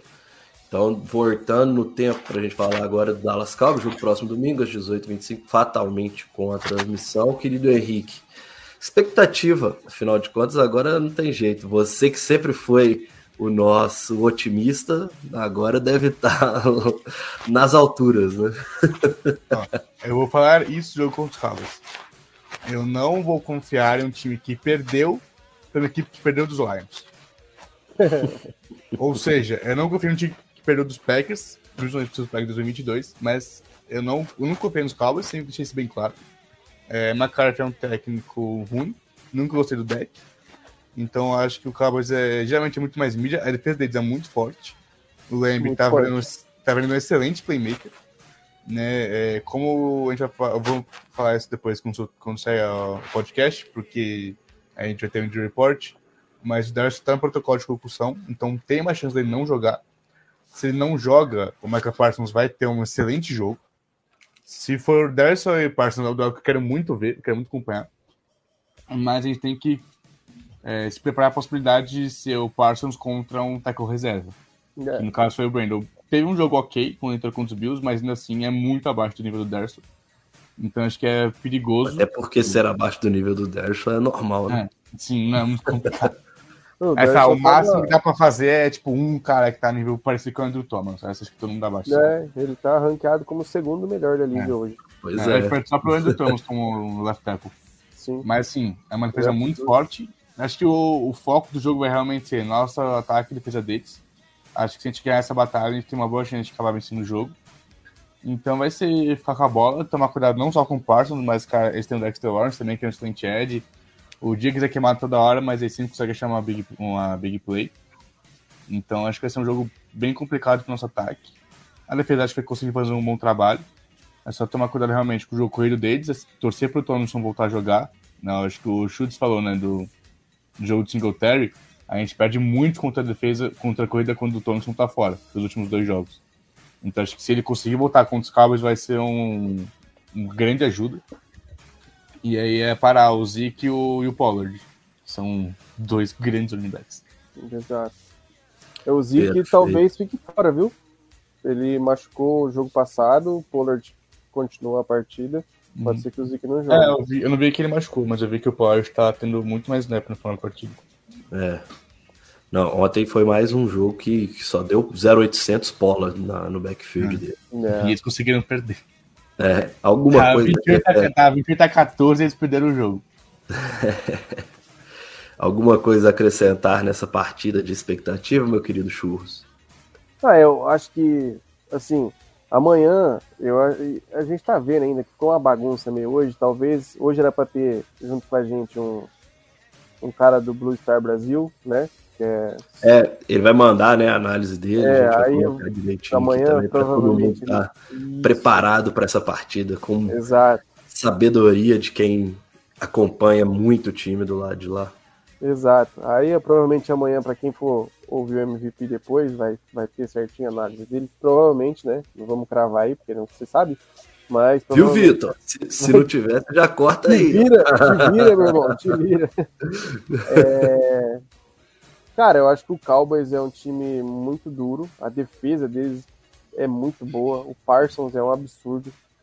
O, o que a gente fala do Jefferson, de desde quando chegou na liga, ele ser esse cara diferenciado, é a mesma coisa pro Parsons. Ele é um absurdo, cara. Desde quando chegou, ele é dominante e ele já é um dos melhores da liga, mesmo Sim. sendo muito. Aí tem um ano e meio de carreira e é um dos melhores da liga. Exato, e é um dos melhores da liga. Não é, não é novidade para ninguém. E só que assim, o ataque deles é que eu fico até meio com medo de zicar. Eu também nunca botei fé no deck, não gosto do deck Prescott, não sei porquê, nunca me convenceu. Eu acho que é um pouco a mídia coloca muita coisa em cima oh, dele. vou falar que... aqui, vou falar aqui rapidinho, só pra mal de cortar. Vai lá. Deck Prescott é quem todo mundo fala que o Kirk Cousins é. O quê? Deck Prescott é o QB que todo mundo fala que o Cousins é. É. É, exato. Isso, pelo e menos. O Cousins é o QB que todo mundo fala que o deck é. Exato. É. Mas assim, não vou entrar nesse mérito. Se eles querem falar que ele é o Pica, que ele é o Zica, e bola pra frente. A gente vai ver a partida como vai se desenrolar. É, mas assim, o ataque, o nosso, eu acho que assim, o nosso ataque me preocupa porque a gente não está sendo tão criativo e não está conseguindo. Que eu acho que é uma coisa que o Felipe já está batendo na tecla faz tempo. Quando a gente rouba a bola, a gente não consegue capitalizar em cima do, do roubo de bola. É, é muito não mata, não, não, não pune não, turnover. Exato. Não consegue converter a, o roubo de bola em um touchdown, por exemplo. Então, assim, isso me preocupa, porque o nosso ataque, por mais que ter, é, olhando assim a cru, é, as estatísticas são boas, joga infla lá no alto, é igual o Rafão falou no grupo, por exemplo, o Dalvin Cook. Você vai olhar a estatística do Dalvin Cook, pô, o cara teve cento e caralhada de jarda. Só que ele fez um touchdown de 81, entendeu? Inflou o número no final. É, esse tipo de coisa me preocupa porque se for olhar só os números, a gente fala que tá, o ataque está excelente. Só que a gente olhando na partida, a gente vê que tem dificuldade em uma terceira descida, às vezes uma chamada do Conor não está sendo legal, a gente vê que é uma chamada ruim. Mas tá isso é bom porque a gente a gente está ganhando, jogando bem, por exemplo, como Exato. ontem. Sim. E ainda tem essas brechas para serem arrumadas. Exato. Isso é bom. Nesse momento, ter isso é bom. Exato. É, e assim, o que me, me preocupa mais, eu acho que é isso. Eu acho que é o nosso ataque conseguir ser mais efetivo contra a boa defesa deles. E se a nossa defesa continuar jogando o que vem jogando, eu acho que podemos jogar tranquilos, assim. Vamos sofrer porque é os Vikings, a gente sofre todo jogo, a gente sempre vai ter umas jogadas malucas que vai deixar a gente louco. Mas eu acho que o problema maior vai ser furar a defesa deles. Perfeito. Então é isso. Aí, aí se tiver mesmo, Vitor, o, é. o, menino dos Cowboys falando, você, você acrescenta pra gente na hora que a gente conversou. É, ó, já adianto, tira... já adianto que eu pego, ele é meu amigo, eu pego muito no pé dele porque ele, desde o do draft, ele falava que o Lamb era melhor, que o Lamb isso, o Lamb aquilo. e aí eu tenho, eu tenho uma mensagem, uma mensagem salva, sabe? Vou falar baixinho aqui, só pro Henrique gostar, então. É, o Lamb não é melhor nem como namorado. o, eu tenho, tá ligado quando tu favorita a mensagem no WhatsApp? Uhum. Eu tenho favoritado lá ele falando. É, vou, vou, vou, vou, tipo assim, vou descaralhar quando é, chegar lá, lá, na frente, o Lembre vai ter uma, uma, uma, uma, carreira muito melhor que o do Jefferson. Aí todo... Mas ele já deu o braço pra você que não tem jeito mais? Não, não, é, ele, ainda ele mantém. E eu só mando, eu só mando o GIF do, do, do Jefferson fazendo o greedy toda semana. Eu vou lá na mensagem, tá ligado? Vou na mensagem e mando o greedy. Toda semana. E é isso aí. Enfim. Tá certo. Tá com, tá com o barco aí. E ó, eu de novo. Achou que ia se livrar de mim, né? Achou errado, otário. Enfim, o nosso amigo aí do, do Dallas, ele respondeu sim algumas perguntas que o Schultz fez para ele. E eu vou repassar aqui as perguntas e as respostas deles. E já adianto para vocês que estão muito boas, porque nada melhor do que alguém especialista em um time para falar sobre o próprio time, né? Bom, nosso convidado, ele é o Vinícius, lá do Blue Star Brasil, é um dos mais antigos que que temos aí, né, do, sobre o Dallas Cowboys na, na internet. Recomendo depois que vocês procurem lá o podcast dele também, caso queiram, né? É... Bom, vamos lá. Vinícius, o que você pode falar um pouco sobre você pra gente saber? Olá a todos os ouvintes, meu nome é Vinícius Iori, eu sou do Blue Star Brasil, né, o site mais antigo, a página mais antiga que cobre o Dallas Cowboys aqui no Brasil e também faço parte, né, já há três ou quatro anos, se eu não me engano, do podcast do Blue Star Brasil. E é uma honra participar de um podcast de um time adversário para comentar um pouco sobre o Dallas, algo que é a primeira vez que eu estou fazendo aqui, né? Algo acho que um, para mim um pouco mais diferente, porque tem a perspectiva do time adversário junto, mas muito obrigado pelo convite, agradeço e vamos nessa, vamos debater um pouco, falar um pouco sobre o Dallas Cowboys e essa grande partida que vai acontecer no domingo, nesse duelo que vale muito, principalmente para Dallas. Legal. E como você vê o duelo entre Parsons e Lawrence e Darius e O'Neal? E qual o matchup mais importante do jogo na sua opinião?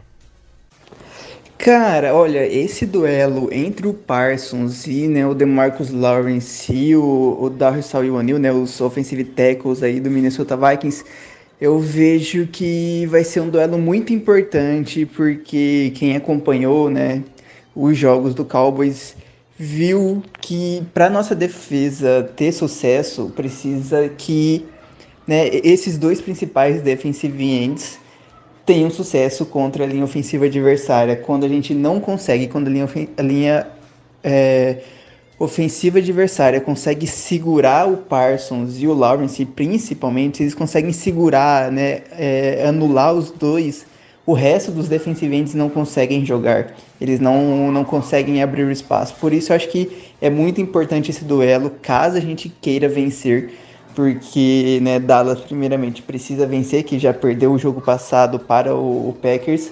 Além disso, a gente precisa tentar subir na na, na nossa divisão. Além, de, além do mais, como está muito difícil o Eagles, a gente precisa garantir uma posição para o wildcard.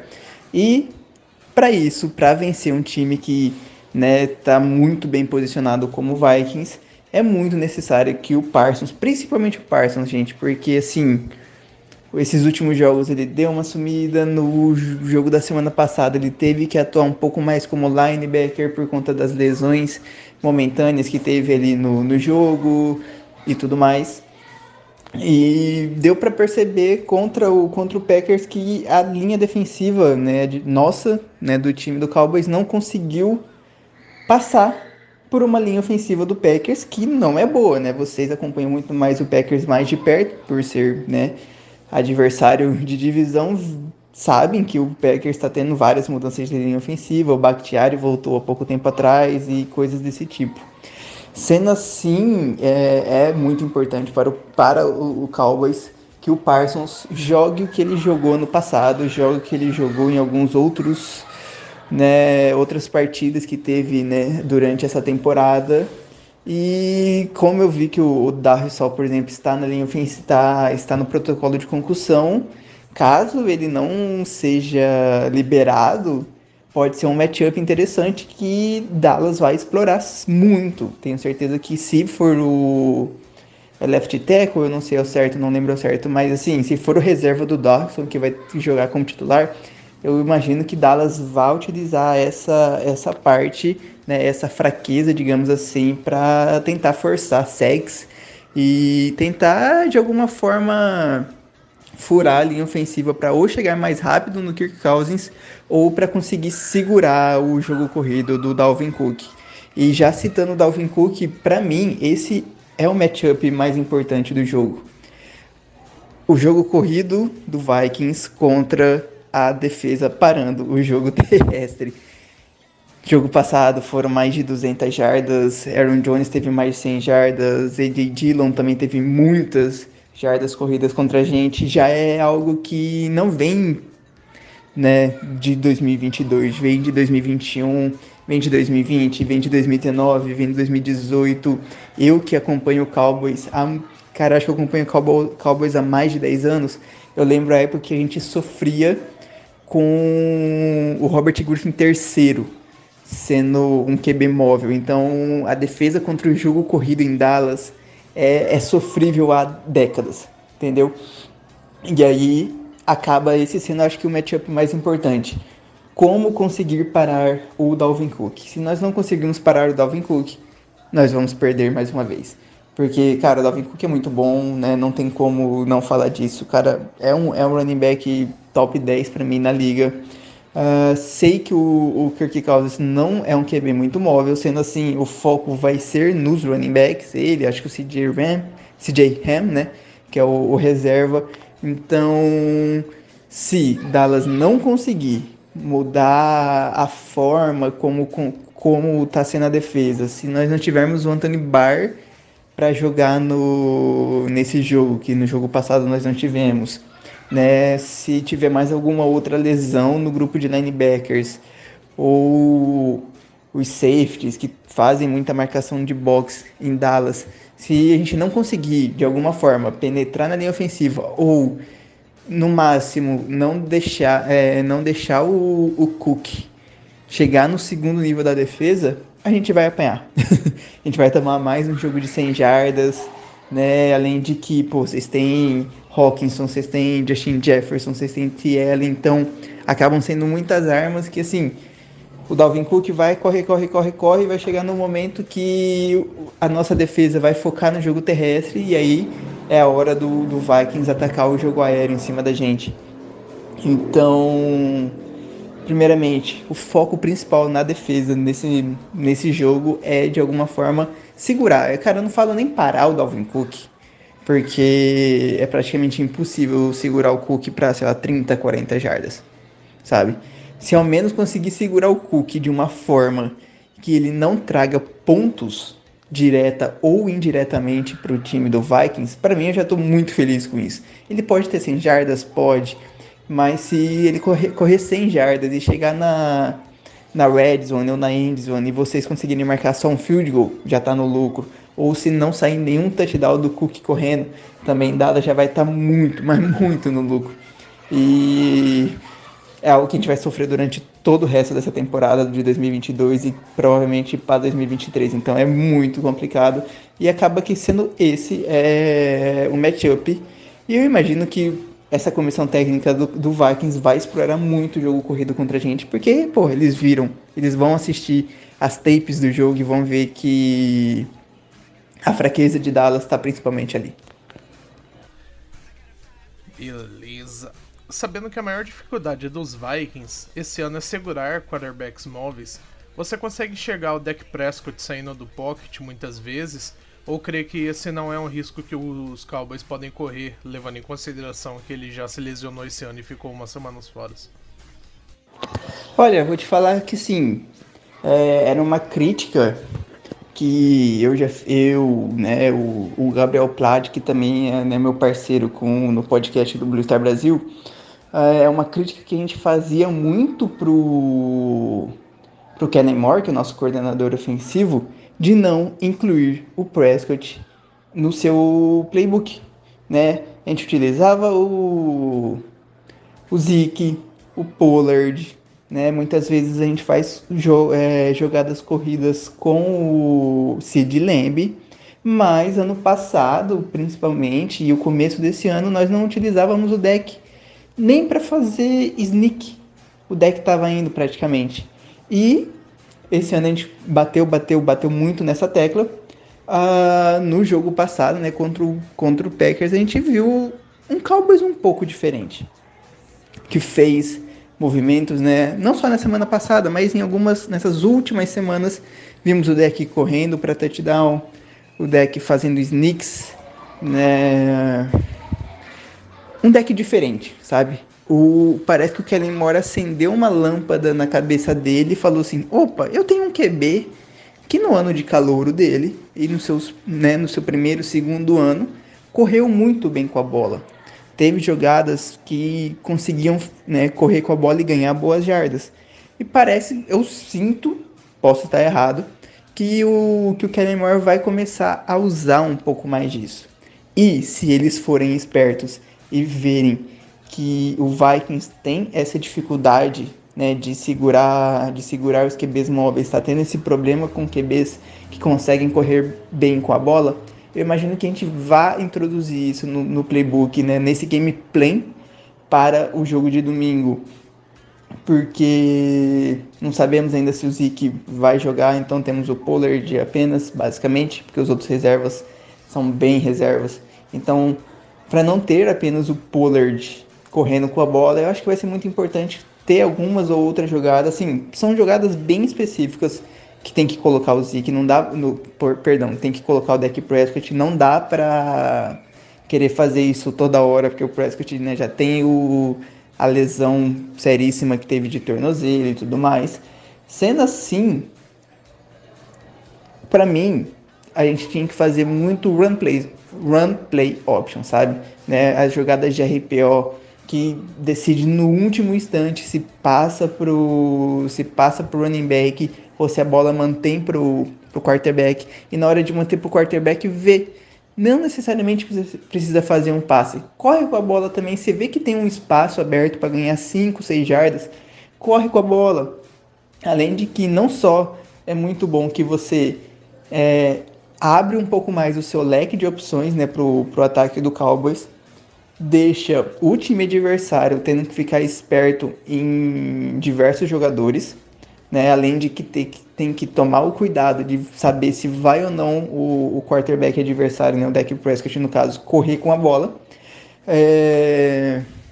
Traz, né? Traz um dinamismo muito bom. Então, mesmo com a lesão do dedo, mesmo com a lesão que teve do tornozelo, é, Dallas está começando a introduzir um pouco mais né, essas jogadas de corrida. Então, eu imagino que vamos ver algumas coisinhas diferenciadas. Eu imagino que vamos ter alguma coisinha diferente para para assustar um pouco a defesa do, né, do, do Vikings. Ok. As apostas de Vegas dão um leve favoritismo de menos dois pontos para Dallas. Como vocês veem esse confronto contra um Vikings empatado na liderança da conferência e o confronto sendo em Minnesota? Eu acho isso aqui totalmente loucura por parte de, de Vegas.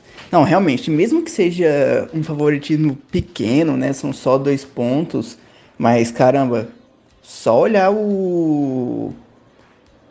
O Vikings, né? Tá praticamente na liderança da conferência tá levando a divisão de lavada tranquilamente. Dallas sendo o terceiro na divisão, tá tipo assim, com o Giants a gente tá muito próximo, né? Tá uma, tá uma briga grande com o Giants entre a, entre a segunda e a terceira posição. A gente nem sabe ainda se vai conseguir chegar perto de ganhar a divisão por conta do Eagles. A gente espera que o Eagles perca ainda mais alguns jogos durante né, essa reta final. Então, assim, eu acho que a, a única forma que Vegas coloca esse, coloca esse favoritismo para Dallas é por conta dos confrontos que o, que o Vikings teve durante o ano, sabe? Tipo, perdeu pro, perdeu pro Eagles, né? Mas ganhou ali de Washington por três pontos. Ganhou de um Lions, se eu não me engano, foi bem apertado, né? Tipo, algumas algumas algumas vitórias algumas vitórias do Vikings, né? Tipo, não sendo hate, perdão, do, do Vikings, mas foram meio assim, meio apertadas contra times ruins. Então, eu, eu tô pensando na forma que Vegas está olhando esse favoritismo para Dallas, que é a única razão. Mas se. Mas para mim, não. Para mim, o favoritismo é totalmente de, de vocês, né? Do Vikings. Que, cara, não tem como. A gente tem muitos problemas, no, principalmente na defesa, a gente não consegue parar o jogo corrido. Nós temos. Provavelmente vamos sem dois cornerbacks titulares, então vai ser dois, dois cornerbacks reservas. Pode ser que a gente não tenha um dos linebackers titulares, que é, né? Um ex de vocês, que é o Anthony Barr. Podemos não ter o, o Zeke e coisas desse tipo. Então, assim, se pensar em toda essa galera que pode estar fora contra o Vikings, se pensar que no jogo que era totalmente voltado para ganhar do Packers, a gente perdeu, né? Sabendo que defesa de Dallas está tá cedendo muitas jardas corridas, ainda tem isso. Então tudo, tudo, tudo, tudo coloca para mim o Vikings, né, como favorito ainda mais sendo em Minnesota.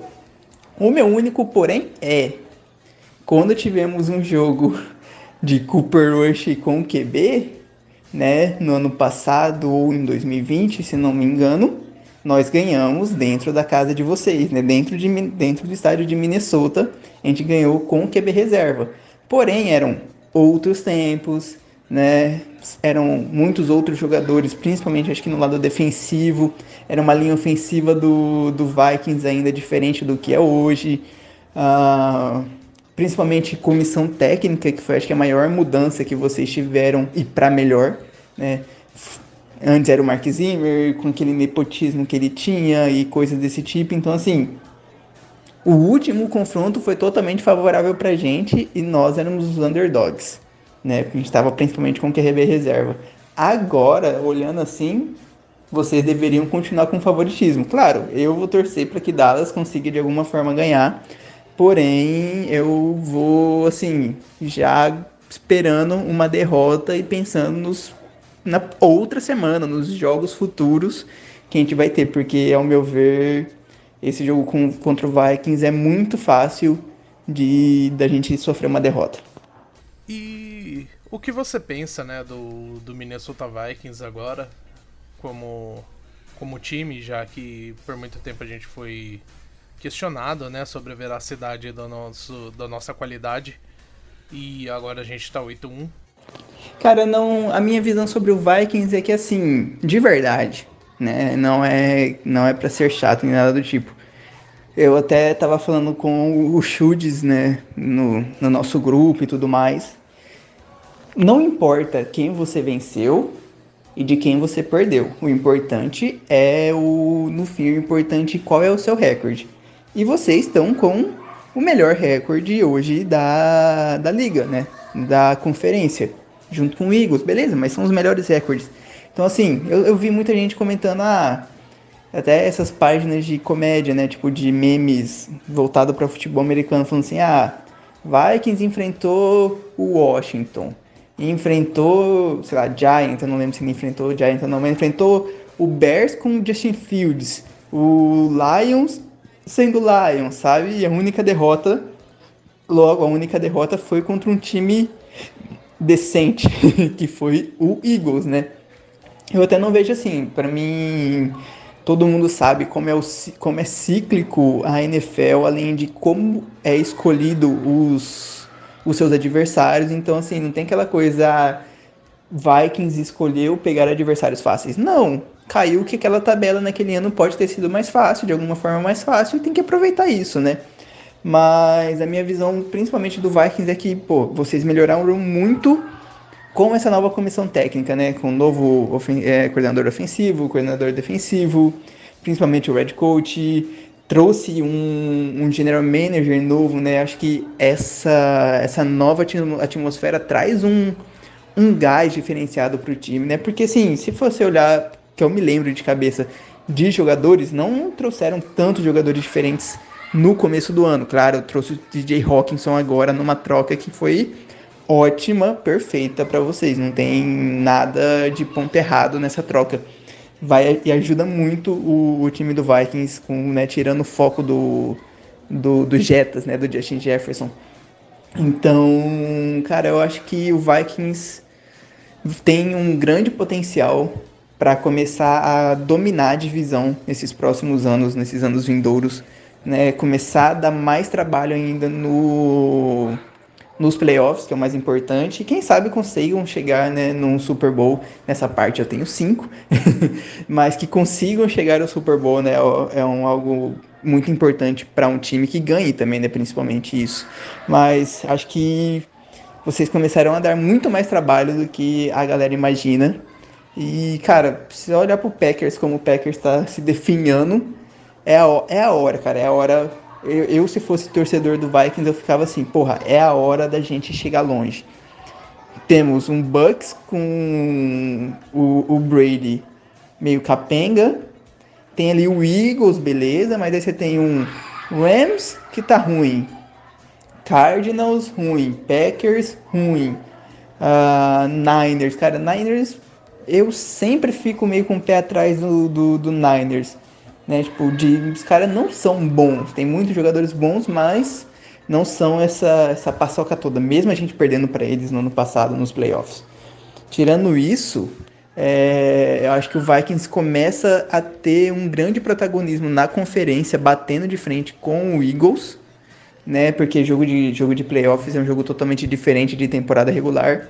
E, cara, eu acho que vocês conseguem bater de frente com qualquer outro time, tranquilamente na hora de playoffs, na hora de um jogo mais importante, conseguem bater tranquilamente contra qualquer time da divisão e tem que aproveitar isso. Tem que aproveitar esses anos, né? Não sei como vai ser Kirk Cousins no futuro com o time, se vai né, mudar o, o quarterback, mas você tem que aproveitar o núcleo principal do, do time e olhar como tá essa conferência, né? Essa nossa conferência nacional e ver que, pô, é a hora. O, o, o Vikings está naquela janela de campeonato perfeita para eles.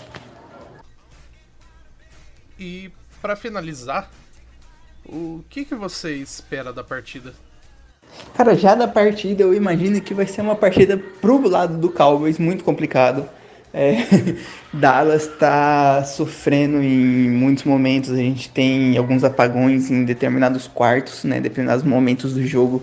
Dallas não marca ponto e acaba sofrendo muitos pontos. E aí, dependendo se for um, um time melhorzinho, não consegue recuperar, né? Nem nada do tipo. Ainda mais se começar a ficar duas posses de bola pro, pro time adversário, né? Pro Vikings. 14 pontos de diferença, 14, 17 pontos de diferença Dallas não consegue buscar. É, então, assim, eu espero que da partida que o nosso jogo corrido consiga também entrar por, com o Pollard e com o Zeke. Temos que tenha jogadas um pouco mais diferentes, sabe? Né? Com o Turpin, que é o nosso retornador, que entre para jogar um pouco no ataque. Não foque só no Sid Lamb, porque o Lamb vai estar tá muito bem marcado, né? Foque no, no Gallup, no Noah Brown, nos Tyrants como dá para perceber que Dallas começou a gostar muito de Tyrants. Então eu espero que a partida vai ser uma partida muito difícil pro lado do, né, pro meu lado de torcedor, pro lado do Cowboys. E, cara, a gente vai estar tá jogando fora de casa, vai estar tá jogando contra o melhor time aí, ou o segundo melhor time que seja da conferência, ou, e, consequentemente, top 4 ou 5 melhores times da liga toda. É, como torcedor, eu espero que a gente vá vencer, né? Eu quero que a gente vença, é o meu desejo que seja seja por um ponto. Não importa. Se a gente vencer por um ponto, por um field goal do Brett Maher, já tá, tá, tá mais que perfeito. Não precisa mais que isso. Porém, se pensar de forma né, racional e lógica, o que é esperado que Dallas perca, infelizmente. Mas eu espero que eu possa perturbar os chutes depois que o jogo acabar no, no WhatsApp com a vitória do Dallas em cima de vocês. Beleza, muito obrigado, Vinícius. É...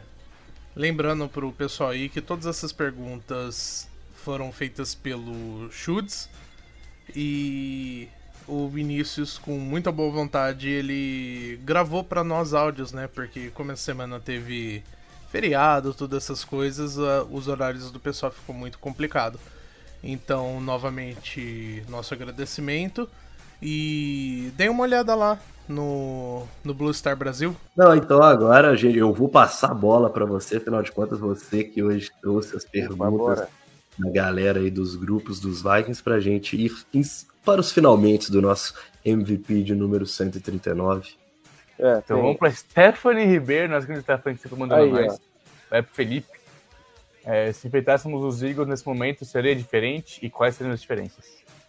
Cara, seria diferente do que foi, com certeza. É, não sei se viraria uma vitória ou não, mas assim, que o time competiria muito mais no momento atual, não tenha dúvida. Assim, a defesa está num outro momento, é uma outra defesa se comparar com aquela que enfrentou. E é momento, velho time, esporte no contexto geral, leva muito em si a confiança. É, ali os Vikings ainda não sabiam o que ele podia fazer na temporada. Agora eles já sabem, já sabem que eles têm time para competir contra todos. Então acho que esses fatores fariam o jogo ser bem mais minimamente bem mais equilibrado. Agora ganhar e perder tem que jogar mesmo. É meio que agora é isso. Esse time manter essa confiança, esse padrão, esse crescimento até janeiro para lá ter essa, esse novo jogo contra o Eagles, se Deus quiser. É, agora para o Churros, a do, do Alisson. Quem tá com um tanquinho melhor, Cousins ou Patrick Peterson? Olha, uma briga boa, viu? Mas eu vou ter que pender pro lado do, do Liu Kirk, cara. O Liu Kirk tá demais, velho. O Liu Kirk não tem como, velho. Eu vou falar que o Cousins é mais surpreendente. Não, é surpreendente. É, o tanquinho, o tanquinho todo mundo assim, que é isso? O é muito surpreendente. Exato. É, ele que a gente fez com o Mac Jones, né? É, é então. você, olha, você olha, tipo assim, aquele pai de família que faz o churrasquinho com o paninho aqui, ó, na churrasqueira, tá ligado? Aquele uhum. paninho sujo com, com gordura de carne e a cervejinha na mão, aquela, né? É esse estereótipo que eu vejo dele. Do nada ele saca a camisa, tem uma barra gala enorme. Eu falei, mas que isso, cara? que brutalidade é essa? É, é, de pergunta é isso. Aí tem só alguns comentários que a Stephanie falou que ah, depois do jogo contra a Arizona, você confiar na defesa depois do jogo contra os Bills, a defesa provou que pode confiar. E o Herman falou que primeiro que deu 30 pontos na temporada, o máximo era 26, que eu achei contra Cardinals. É, a defesa sabe subir o muro quando chega na hora falta parar de se big play sempre. Isso é verdade. A gente, tipo, acho que uma, é. umas três é, terceira para 15 ou mais do ataque dos Bills e acho que eles converteram todas. Mentira, tem uma que eles não converteram, que foi um passo que o Smith quebrou. Foi, acho que é o primeiro jogo que a gente foi razoavelmente bem no terceiro quarto, porque a gente sempre é uma merda no terceiro quarto. É. A gente ganhou no terceiro quarto, foi 7 a É, então. Porque a gente sempre volta do intervalo, sei lá, bugado. Demora a processar. É, você falou do Herman, então eu vou puxar as perguntas aqui. É, então lá, o Herman. Essas chamadas na terceira, na terceira e quarta curta, sem ser corrida, é, tá fudendo a gente. É culpa do, do O'Connell ou dos jogadores? Aí, o Cousins não deveria mudar algumas chamadas no, na, quando ele olha, tipo, numa conversão de terceira ou quarta descida, ele vê que não vai dar certo a chamada que o O'Connell chamou e ele deveria mudar ou ele tem que manter o que foi falado para ele? Cara, é 50, é, pra mim é 50-50. Assim, então, 50 não, é, 60 O'Connell e, e 40 Cousins. Porque é aquela coisa que a gente bateu na tecla nos últimos anos, inclusive. O Kirk Cousins não é o tipo de quarterback que desafia treinador. Ele é o tipo de quarterback que obedece o treinador. Então, a partir da hora que ele obedece, o maior erro está em quem chama a jogada automaticamente, porque sabe que ele vai obedecer também. Agora, hum, eu sempre deixei muito claro que me irrita o QB que não tem, é, não é nem a, capacidade, mas é que se considera é, com poder de fazer isso sem virar um problema, entendeu? Não. não o tempo todo, não o tempo todo. Mas, pô, você faz a mesma coisa que tá dando errada duas vezes no mesmo jogo, você não pode fazer a terceira na NFL no nível de competitividade, você não pode bater, dar soco em murro, é, murro em ponta de faca, sabendo que você está dando murro em ponta de faca.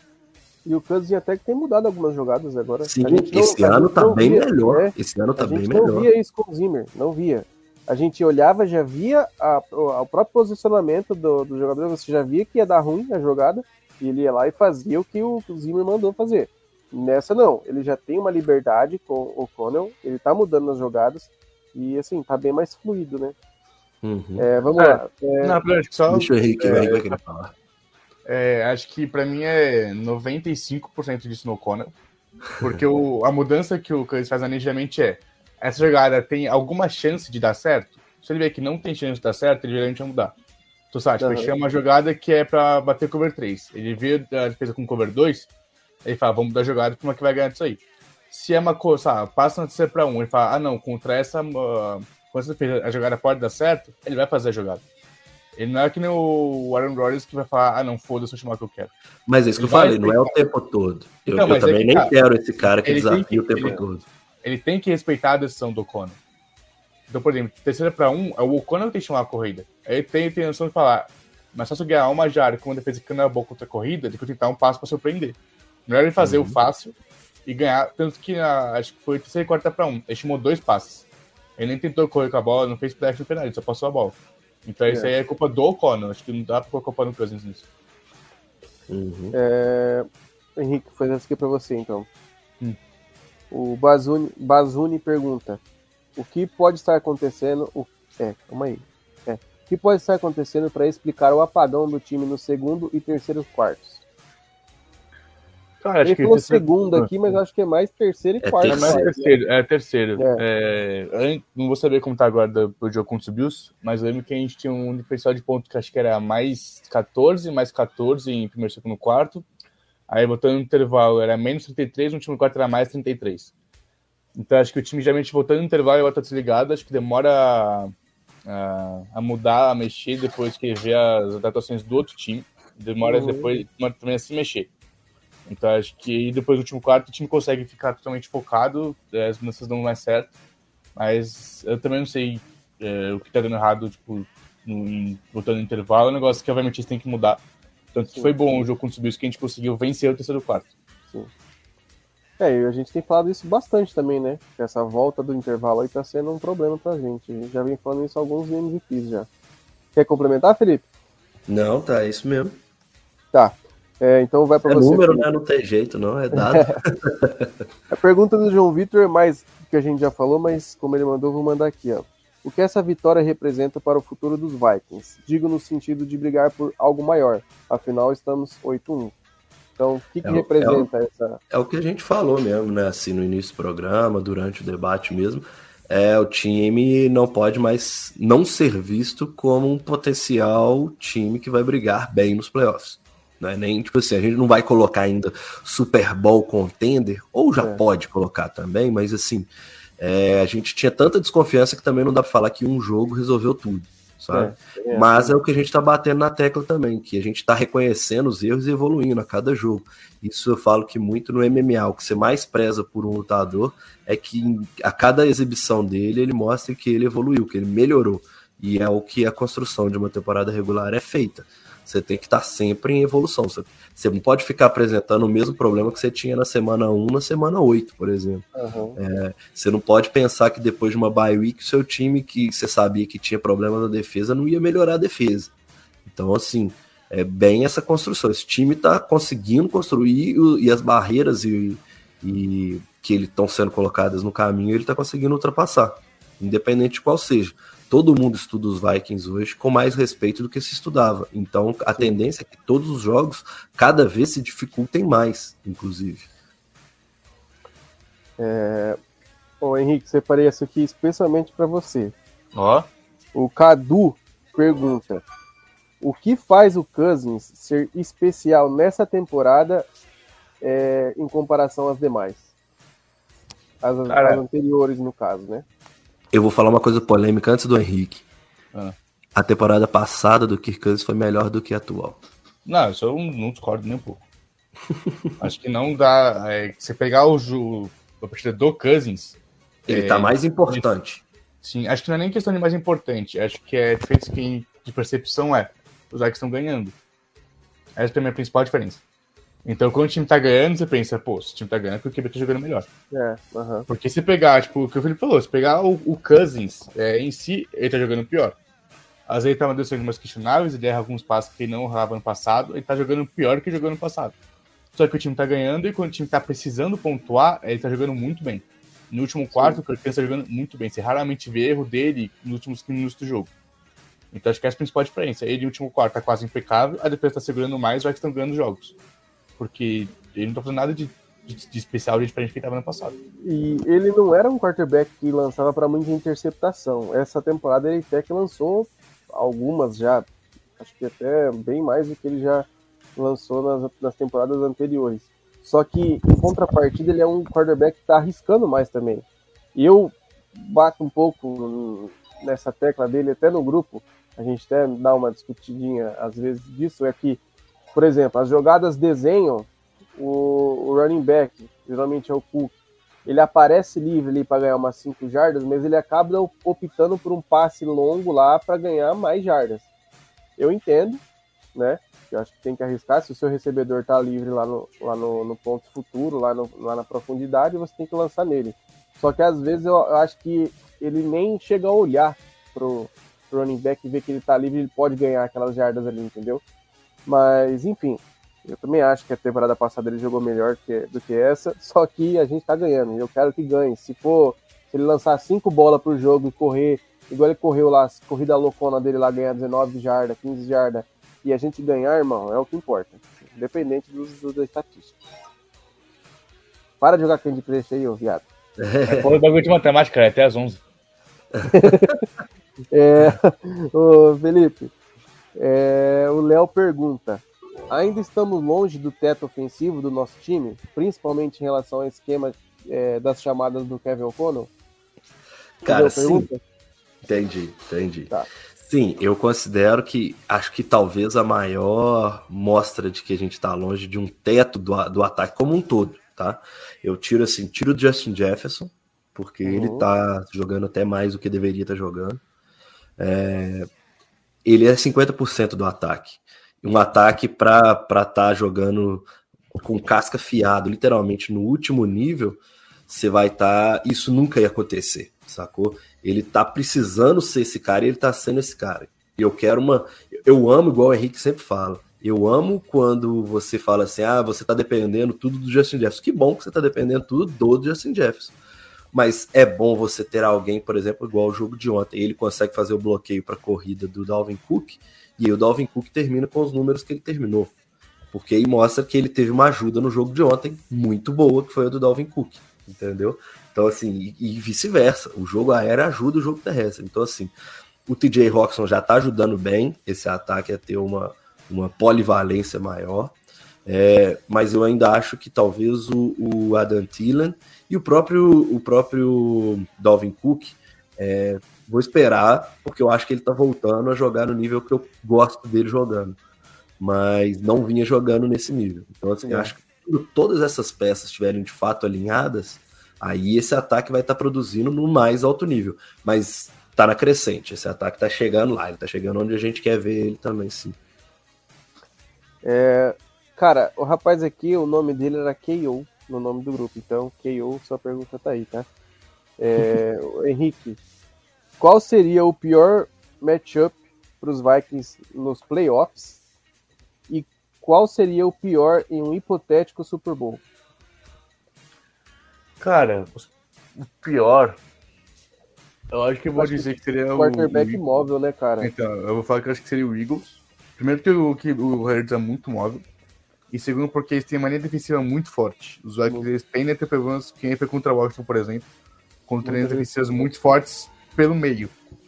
É. Quando é pelo, pela ponte, a gente tem melhor, porque o O'Neill são dois baita tecos, mas pelo meio a gente tem mais problema. Então acho que seria realmente os Eagles, né, justamente pela linha defensiva e pelo QB. No Super Bowl, pensando assim de cabeça, eu não sei. Não sei como o time estaria contra os Dolphins com o Tua, por exemplo. É, também então, tem que, também tem uma, uma, uma mobilidade boa, ele consegue colocar a bola em sem. Uh, consegue lançar a bola melhor. Não sei como seria um outro jogo com os Bills, por exemplo, não, seria com, não sei como seria com o Chiefs, mas acho que no playoff da NFC eu falaria que seria contra os Eagles mesmo. E você, Felipe? Algo aí a acrescentar? Cara, assim, eu, eu ainda acho que o. É, óbvio que no momento eu concordo que é o Eagles. Ponto. Uhum. Mas eu acho que esse 49ers tem, tem tudo para chegar num, num playoff sendo um puta de um merda de um matchup para qualquer time, sacou? É. O time tem pressão, o time tem tudo, é, todo mundo corre, todo mundo recebe no ataque dos caras e é o Kyle Schenner na, na beirada do campo. Então, tipo assim, é, se esse bicho de sete cabeças conseguir crescer, eu vejo muito problema para enfrentar um time como esse. E acho que, que Super Bowl a gente enfrentou o Bills e a gente foi muito bem contra o Bills. Então meio que a gente perde o medo de enfrentar os Bills. Isso pode ser ruim, inclusive, mas acho que deixa de ser um matchup já a gente olha e fala assim, porra, não dá para ganhar, porque deu para ganhar. Tipo assim. É. Então acho que lá de cima eu boto o, o Chiefs. Porque é o Mahomes e o que o Mahomes faz é ganhar, velho. Tipo assim, se a gente tá falando que o Justin Jefferson quis ganhar e ganhou, o Mahomes quer ganhar e ganha mesmo. É o que faz mesmo. É isso. Então, uma pergunta, a última pergunta, vindo Boa. de mim, que eu separei especialmente para vocês. O jogo de ontem superou o milagre de Minneapolis? Eu falei isso hoje, no, num grupo geralzão que eu tenho. Me perguntaram isso hoje, coincidentemente. É, não por importância, não por nada, mas sim por entretenimento, por atuação e por expectativa. O de Minnesota, o Milagre, foi Milagre, o nome não é à toa, porque o jogo tava perdidaço mesmo. De ontem tava perdidaço na hora do, do coisa, mas foi um jogo que durante ele a gente começou a acreditar e não tinha gente não tá acreditando que dava para ganhar até aquela bola ali. Tipo assim, se a gente parou, foi por uma jogada, literalmente, de acreditar no de Minnesota, na hora do último drive, todo mundo já tinha largado a mão, já estava xingando, chutando tudo, e tem a importância de ser um jogo no playoffs. Então, não tem como igualar a importância. Os jogos foram pau a pau para mim em questão de, de, de sentimento, sentimental. Mas eu acho que o jogo de ontem, como jogo, sim. Sim, para a história da, da, possivelmente da NFL, o highlight do milagre vai sempre aparecer, mas top três jogos da história, eu acho que o jogo de ontem. Não, tipo assim, óbvio que possivelmente tem outros jogos, sabe? Mas uhum. assim, no meu top 3 do que eu vi, já é um dos jogos que eu sei que eu tô tendo que lembrar outros fodas como foi o de ontem pra gente. Cara, também vou falar que não supera o milagre, mas acho que supera, por exemplo, o playoff 2019 que a gente ganha do Saints. Acho que é uma, acho que é uma emoção maior. Eu concordo com o que ele falou, que acho que o jogo em si, pro público geral, esse jogo vai ser melhor de, sabe, de ver um highlight depois, de ver um condensado depois. Porque o jogo do Milagre é, tipo, dominância dos Vikings no primeiro tempo, a dominância do Saints no segundo tempo, e a gente vira no final que, de novo, é um milagre. É. É, mas esse jogo, assim, é, começa equilibradinho ali no primeiro quarto, aí depois o Bills domina, e o último quarto é uma loucura né? Que é, é turnover, é o Vikings recuperando tudo, vai pra prorrogação, tem aquele milagre daqui, aquela zona no, nos últimos jogados. Então acho que pro, pra galera normal, acho que realmente vai esperar o milagre como jogo pra ver, mas acho que pra gente, por ser playoff, foi um, um dos primeiros jogos de playoff que muita gente viu. Foi o primeiro, por exemplo, que eu vi com o Tour dos Vikings, na né, primeira vitória. Uhum. Sem casa, é, do jeito que foi, eu acho que realmente não, não dá pra bater um milagre, pelo menos não por enquanto. É, eu acho assim, para finalizar, eu acho que o que pesa muito mesmo é por ser nos playoffs. Que se você coloca, se você parar para, sei lá, um cenário hipotético, que aquele jogo não fosse nos playoffs, fosse na temporada regular, talvez eu acho que esse do, do, do contra o Bills tivesse é, sido mais emocionante. Mas é, eu acho assim, é igual o Felipe falou, era basicamente a última jogada, então já tava todo mundo puto na última jogada, já achou que já tinha dado merda e não ia conseguir ganhar. Agora, contra o Bills, cara, foi uma jogada atrás da outra, foi, foi uma crescente, assim, foi uma, um misto de emoção, de felicidade, daqui a pouco raiva, aí tu fica puto, aí você fala, pô, já era, aí ainda dá certo, ainda dava, ainda dava, ainda dava. Então, assim, eu acho que são dois jogos que, para mim, assim, que eu assisti, com certeza tá no meu top 3, sim, clara, claramente. É isso? É isso? Finalizamos as perguntas. É isso. Show de bola. Então já vou devolver a bola para vocês. Primeiramente, agradecer a presença mais uma vez, meu querido Henrique Cutiato, suas considerações finais. Ah, não, só pra falar que eu vou continuar falando que a gente é o pior item da história. é legal, né? Gostosinho. É legal, é divertido. É divertido. Eu, É que nem os Eagles. É. Foi ganhou Super Bowl, eles eram seed 1, jogaram todos os jogos playoffs em casa Underdog. e falam que era underdog. Então eu vou abraçar o underdog também pra ver Eu história. também também. Na minha análise de hoje lá pro Central Vikings, eu coloquei saúdem o pior return da história. E vai ser o 9-1, 10-1, saúdem, saúdem, 11-1, vai ser assim. Quero nem saber. Então já emenda aí suas considerações finais, querido Juros. Ah, cara, eu acho que uh, até o final da temporada eu vou ter que respirar por aparelhos, que esse time aí tá me deixando loucaço. Feliz, mas Feliz, com um certo mas- risco de vida aí. Rapaz, o negócio tá complicado aqui, tá ficando preocupante. Mas, cara, feliz demais aqui fazer esse podcast com vocês. A gente, é, como torcedores aí há um pouco mais tempo, né? Acho que eu, Felipe, há mais tempo, que eu sou desde 2009 sofrendo, né? Então a gente, já velho, viu né? muito, a gente já viu muita coisa ruim, viu? Muita Muito- coisa ruim. Nossa, muita coisa ruim. Então a gente tá vendo esse time 8-1 hoje aí, cara. Acho que. Eu acho que não, não só a gente tá vendo 8-1, eu acho que a gente não tá nem. Como que eu posso dizer? Se você for parar para o futuro, que é o primeiro ano, é uma renovação que tá acontecendo nos Mas é o, o podcast que a gente gravou que ainda não foi ao ar, que foi com o Rafão e com o Alisson, a gente Certo. falou muito nesse sentido, de que é um time que, mesmo que não dê agora, é um time que está sendo montado. Não dá para Exatamente. esperar o resultado nessa temporada. Se ele vier, é mais surpreendente do que se ele vier no ano que vem, por exemplo. Então, É, assim, tá você sendo tá saindo. né? Isso, exatamente. É esse o ponto mesmo. Então, cara, assim, eu acho que a gente tem que ficar feliz. Eu acho que tem que debater mesmo, que a gente tem que ser mais reconhecido, sim. É, eu acho que a mídia global não tem muito esse apego pela gente, eu até entendo, né? Mas eu acho que a gente tem que, que defender o nosso lado, sim, que a gente é o maior do Norte, e o final da temporada vai ser o maior da NFL, entendeu? Deus quiser. É isso. Queira ou não, vai ter que aguentar a gente, né? Que nem diz a Gal, né? Vão ter que nos engolir. Não tem que nos engolir. Forte Tá abraço, certo. então, né? Valeu demais, minha galera. Valeu demais quem nos acompanhou e está assistindo a gente até agora. Eu me despeço de vocês. Eu sou o Felipe Drummond. E aquele abraço, meus queridos.